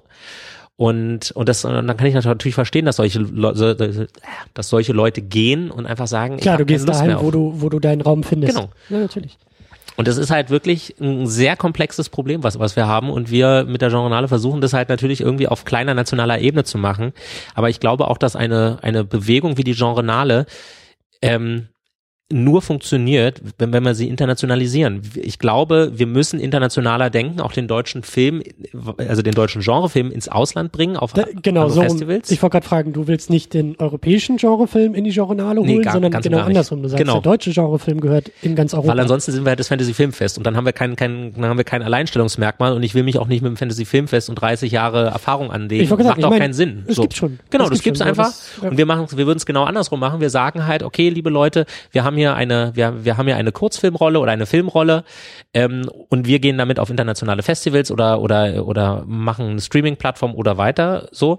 Und ich glaube, wenn dann irgendwann so eine so eine so eine so eine kleine sympathische Bewegung mit der erhobenen Bärenfaust, wie wir es zur Genrenale 4 gemacht haben, äh, dann irgendwann auch so über die internationalen Kanäle Aufmerksamkeit generiert haben, wirft es auf einmal einen Blick auf eine Notwendigkeit von außen. So. Ja. Und ne, also ich übertreibe es jetzt mal, wenn so Leute wie Quentin Tarantino, Robert Rodriguez, Kevin Smith dann halt, halt auf solche Sachen gucken und sie vielleicht auch in ihren Podcasts, in ihren Sachen einfach mal mit haben, so oder einfach auch ein Bewusstsein darauf schärfen, wirft das eine ganz andere Notwendigkeit auf diesen auf diesen dieses Thema. Übrigens auch so ein ganz ganz schönes Thema, äh, weil es letztes Jahr im Rahmen äh, von der Podiumsdiskussion, ich glaube, das war die Woche der Kritik, die ja auch zur Berlinale drumherum und so ähm, stattfindet. Da war ein, ein Panel aus vier äh, internationalen Journal Filmjournalisten und oder aus dem Filmkontext, ich glaube irgendwie Filmfestivals und Journalismus und so weiter und so fort, die sozusagen in diesem Panel uns, dem Publikum, dem Berliner, dem deutschen Publikum mal die internationale Perspektive auf den deutschen Film erklärt haben. Und äh, was ich da gelernt habe und eigentlich immer noch mit mir rumtrage, ist diese Beobachtung, dass wir in Deutschland den deutschen Film erst dann ernst nehmen, wenn er von außen ernst genommen genau, wird. Ja. Ein Toni Erdmann ist ein Toni Erdmann, weil er bei den Oscars nominiert wurde. Verstehst du? Weil also er, dieses, weil er, weil er in Cannes lief. Weil er in Cannes lief, Oscars, Golden genau, Globes und so genau. weiter. Also wir, wir, wir brauchen, wir vertrauen nicht auf unsere eigenen Geschmäcker, ja. auf unsere eigenen Sprachrohre, sondern wir gucken, ob das Ausland uns irgendwie anerkennt, uns auf die Schulter klopft und sagt, das ist wertvoll. Und dann glauben wir es. Dann genau. sind wir in der Lage zu sagen, oh, das ist aber ein ganz toller Film, ganz, ich habe ihn auch noch nicht geguckt, das ist kein, keine Kritik an Toni Erdmann, aber nee, es geht mir einfach um dieses Phänomen, dass halt, ähm, ne, wie, wie, wie du sagst, äh, Filme wie irgendwie Der Bunker der Nachtmar, die irgendwie im Ausland die, die Preise absahen, die dann mit diesen Preisen wieder hier sagen können, aber wir haben diese großen Preise. Genau. Das ist so, das ist paradox. Das ist paradox, dass wir nicht in der Lage sind, äh, selber ähm, uns zu vertrauen, selber vielleicht auch irgendwelche Sprachrohre oder Scheinwerfer zu haben, zu institutionalisieren und eben diesen zu glauben. Aber ähm, also deswegen ist es durchaus sinnvoll und klug, was ihr da denn vorhabt zu sagen. Ne? Dann holen wir uns das Ausland mit ins Boot. Es gibt aber quasi, es gibt natürlich auch Gegenbeispiele. Also sie, siehe Fuck you Goethe zum Beispiel, die natürlich sozusagen von innen heraus, also das, das ist ja oder oder auch Shoot is Manitou, das ist, das ist ja alles sind ja Sachen, die die im Ausland nur bedingt fun funktionieren. Also der der deutsche Humor funktioniert ja im Ausland eigentlich nur bedingt und deswegen fand, fand ich zum Beispiel sowas wie, was Bora Daktekin mit, mit Fuck you Goethe gemacht hat, natürlich durchaus clever, weil das funktioniert halt im Ausland, zumindest von der Thematik her. Und es, es gibt ja da auch Remakes aus, aus, aus Spanien und Südamerika oder Lateinamerika. Ähm, aber trotzdem, ich gebe dir vollkommen recht, so der, der, der deutsche Film vertraut immer erst dann, wenn er, wenn er von, von außen die Bestätigung bekommt. So, ja. Das ist, es ist traurig. Es der ist nächste Knoten in diesem riesen Ach, Neue. Vielleicht, vielleicht sollte ich einfach Bäcker oder Tischler werden und nein, nein, nein, nein, nein, nein, hör auf, hör auf, hör auf, hör auf. Es gibt genug Leute, die Brot backen, es gibt nicht genug Leute, die Genre-Filmfestivals in Deutschland machen. Also ja, aber ich, ich sag dir auch wirklich ganz, ganz offen unter uns hier, ähm, das ist etwas, was mich, was mich extrem aufreibt, weil, das, das glaube ich, weil es gibt einfach nicht die Bestätigung, wo du, wo du halt weißt, natürlich wird das angesehen und da sind wir wieder bei dem Problem mit der Kulturförderung ähm, oder Filmkulturförderung. Ähm, wir, wir finanzieren das, wir finanzieren das Festival und wir finanzieren das in einem Maße, was überhaupt nicht äh, dem entspricht, wie es nach außen wirkt. Das, das Festival wirkt nach draußen größer, als es ist. Letztendlich sind wir zwei, drei Leute, die hinter den Kulissen das irgendwie managen, beziehungsweise eigentlich bin ich es. Die mit Feuerlöscher durch die Gegend rennen. Und, genau, ich ja. mache überall Lobbyarbeit und das hindert natürlich auch daran, andere Jobs zu machen. Und man, man fragt sich dann irgendwann schon so von wegen, wie lange will ich das dann eigentlich noch durchhalten? Wie lange, wie lange will ich mich eigentlich aufreiben und über etwas ärgern oder, oder versuchen, etwas zu verbessern, ohne dass es quasi mal, mal, mal so den nächsten Schritt erreicht. Ähm, klar kann man da, darüber reden oder dis diskutieren, ob wir nicht kleine Babyschritte machen ähm, und, immer weiterkommen.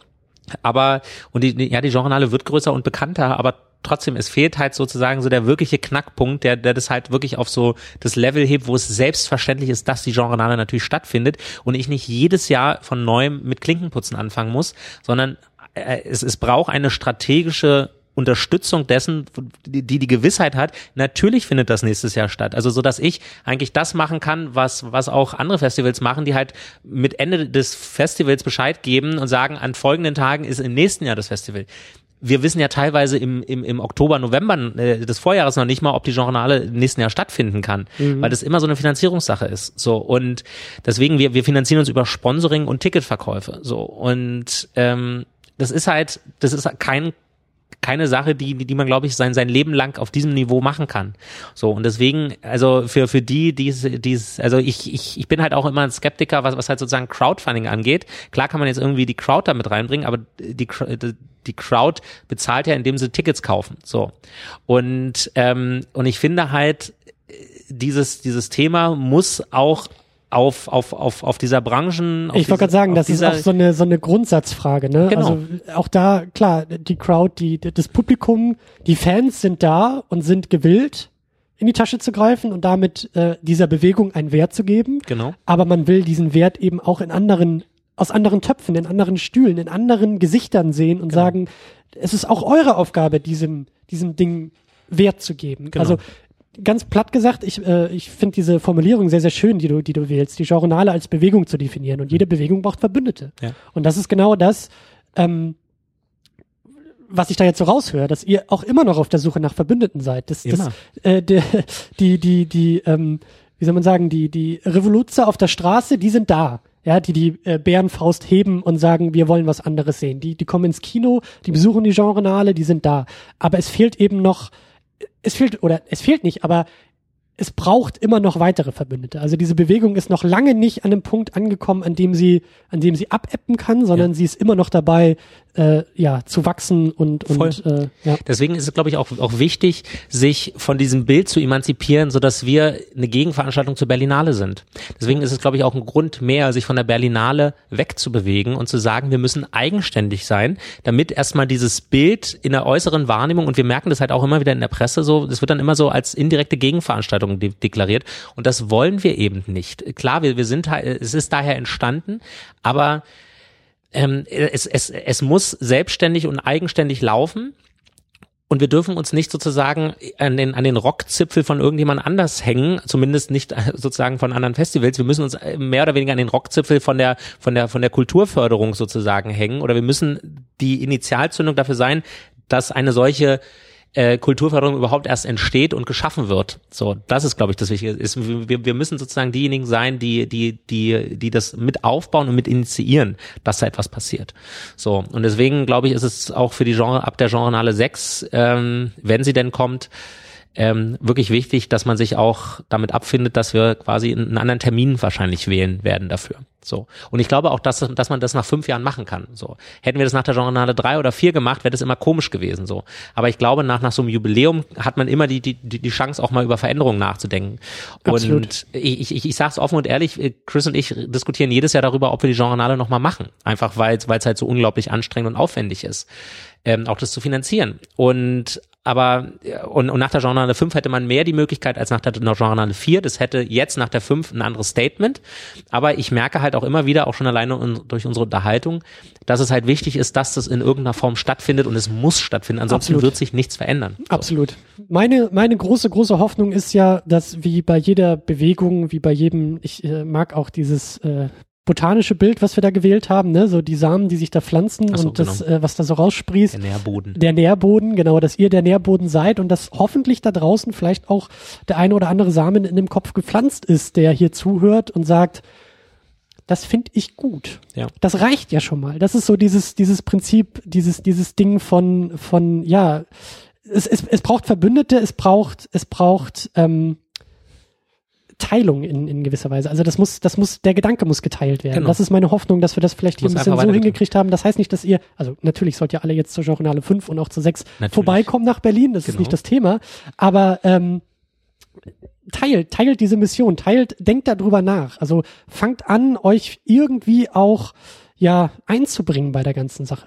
Wie auch genau. immer das aussehen kann. Ja. Ähm, aber ich meine, also das ist werde Teil der Bewegung oder so etwas. Ja, also das ist wirklich, das ist eine wirklich gut, gut, gute Sache, dass du das sagst. Also wir, wir, wir müssen natürlich wirklich überlegen, wie können Leute von außen, die jetzt nicht Filmemacher sind, das, das sozusagen unterstützen und auch unterhalb des Jahres unterstützen. So, ne? Und guck, guck dir so, so Leute wie Rocket Beans an, die haben verschiedene Möglichkeiten, halt sowas weiterzuteilen. Das kann natürlich über, über, über, über Spenden sein und Patreon und was weiß ich nicht. Es kann über Facebook-Likes sein, es kann über Affiliate-Links bei, bei, bei Amazon sein. Das kann auch in, sein, indem wir eine Streaming-Plattform aufbauen und Leute da halt irgendwie ihre, die Filme gucken. Ja. Ähm, aber also ich, ich glaube, da muss ich nach der Genrenale 5 wirklich mal anfangen, mir intensiv Gedanken darum zu machen, wie man unterhalb des Jahres Teil einer Bewegung sein kann.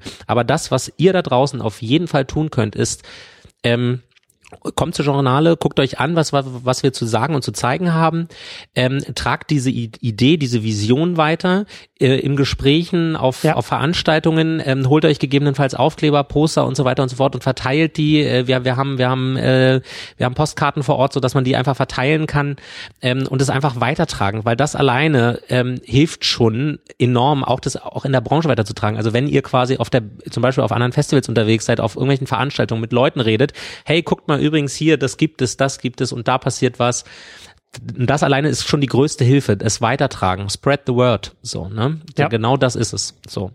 Und das ist, das ist der, der notwendige Anfang und ihr da draußen seid offen dem gegenüber. Wir, uns ist natürlich bewusst, dass wir nicht nach äh, zwei, drei, vier, fünf Jahrzehnten, wo nichts in der Art passierte, jetzt nicht irgendwie einen Film machen können, der halt die Welt, die Welt verändert. Wir, das, das, das muss ein stetiger Tropfen sein und die Leute müssen sich darauf einlassen und sie müssen dem auch einfach mal ein offenes Ohr geben und es darf halt nicht irgendwie sein, so wie es bei vielen YouTube-Kommentaren am Anfang gleich immer ist, so von wegen, oh, ein deutscher Film, Genre, Fantasy, das kann ja nicht funktionieren das, das muss wachsen und wir müssen wachsen, diese Themen müssen wachsen, die Macharten müssen wachsen und ihr müsst damit auch als Zuschauer mitwachsen. So. Und es wird irgendwann einen, einen Film geben, wo man sagt so, bam, da ist es. Und der hat jetzt die Aufmerksamkeit und es wächst, wie du schon gesagt hast, Christian. Da, da passiert viel, gefühlt passiert da wirklich eine Menge. Und ich hoffe, da macht, da passiert mehr und es passieren mehr Filme wie Immigration Game, wie Der Nachtmar und so weiter. Absolut. Absolut. Ich meine, schlussendlich haben wir alle was davon. Ja, Also wir wollen gute Filme sehen genau. und äh, da, da kommen wir, glaube ich, alle auf einem Nenner irgendwie zusammen. Ja. Ja. Ja, wir könnten wirklich noch irgendwie drei Wir- Tage wir- durchdiskutieren. Wir können, wir können. Let's talk.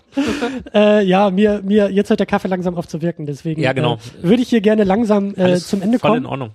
Ich bin gespannt auf die Genrenale, ich freue mich auf die Genrenale, ich werde auf jeden Fall äh, da rumturnen. Super. Äh, wir hatten auch schon ein bisschen drüber im Vorfeld gequatscht. Ich werde vielleicht auch auf der einen oder anderen Bühne rumturnen und ein wär bisschen hinter den Kulissen rumturnen. Da freue ich mich auch sehr, sehr stark drauf. Und ähm, klar, kommt vorbei, diskutiert mit, quatscht gerne mit, quatscht uns alle irgendwie an, quatscht mit allen Leuten, mit denen ihr neben, also neben denen ihr im Kinosaal sitzt und die vielleicht nicht zu eurer Entourage gehören. Genau. Kommt ins Gespräch und vor allen Dingen, was gibt es Besseres, als über Filme ins Gespräch zu kommen. Voll.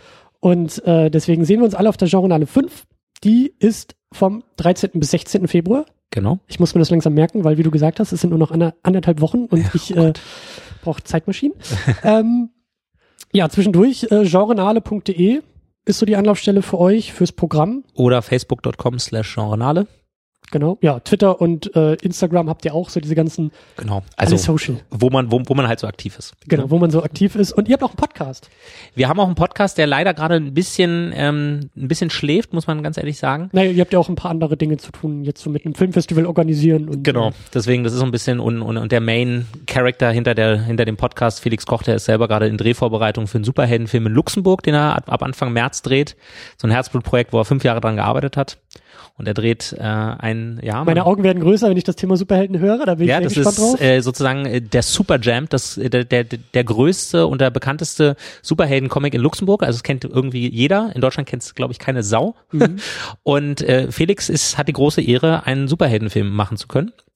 Und äh, ich hoffe, dass äh, quasi das der Firestarter für Felix Koch ist, weil ich setze große Hoffnung an diesen Kerl und weiß, dass er viel auf dem Kasten hat und langjähriger Freund und Wegbegleiter ist und großer Fan der Genrenale und dieser ganzen Bewegung. Und ich glaube, da ist so sein Sprungbrett. Genau. Deswegen ist der Podcast gerade ein bisschen auf Ruhe geschaltet. Das tut uns auch echt leid. Wir würden natürlich sehr gerne viel mehr machen, aber hey, uns fehlen die Leute. Und ich die kann aus. Erfahrung sagen, dieses Podcasten, das, äh, Es ist extrem aufwendig. das braucht auch Zeit. Ja, Ja, voll, ja natürlich. Äh, ja, deswegen äh, tun wir das hier auch regelmäßig, weil wir haben ja. Nee, Wir haben ja sehr viel Zeit, Ja, ne? wir, haben, auch- wir haben so unfassbar Besonders viel du, Zeit. Christian, ja, so. es ist, äh, also meine Machst du Tage eigentlich noch sind. irgendwas anderes oder? Ja, meine Tage sind so wie bei Man in Black. Also ich habe diese beiden Aliens, die ja diese 38-Stunden-Tage Ach so, eingeführt genau. haben. Das ist äh, sehr hilfreich, kann ich nur empfehlen. Voll. Man schläft halt nicht viel, aber ähm, ist egal. Hat Aber Kaffee. Steht ja trotzdem, also und du siehst gut aus. Also Ja, auch ich- dieser blasse Teint steht Mhm. dir. Ja, Sonne habe ich auch schon seit Ewigkeit nicht gesehen. Ich weiß auch gar nicht, ist jetzt, jetzt ist Herbst, oder? Da draußen? Ist jetzt nicht Sommer? Ja. Ich dachte, ne? Ja, Also ja, mach doch mal die Gardinen auf. ja. Ah, ah Licht. Sonnenlicht, ja. Ah, Lassen wir das. Ah, ich Äh, schmelze. Wir finden uns äh, regelmäßig in diesem Internet zusammen unter secondunit-podcast.de und reden über Filme. Jede Woche, lange, intensiv Und ich überlege gerade, jetzt müsste Harry Potter ist gerade angesagt, Hunger Games, da sind wir beim Thema Immigration Game, glaube ich, Genau. so ein bisschen, äh, steht auch wieder vor der Tür. Da machen wir auch bald den Sack zu mit den äh, letzten beiden Teilen im Double Feature und ähm, ja, Genrenale steht vor der Tür und da werden wir auch ein bisschen quatschen. Also Sehr schön. wir bleiben in Kontakt und wir reden immer weiter über Filme. Auf jeden Fall. So machen wir das. Sehr schön. Bis zum nächsten Mal. Tschüss. Bis bald. Ciao.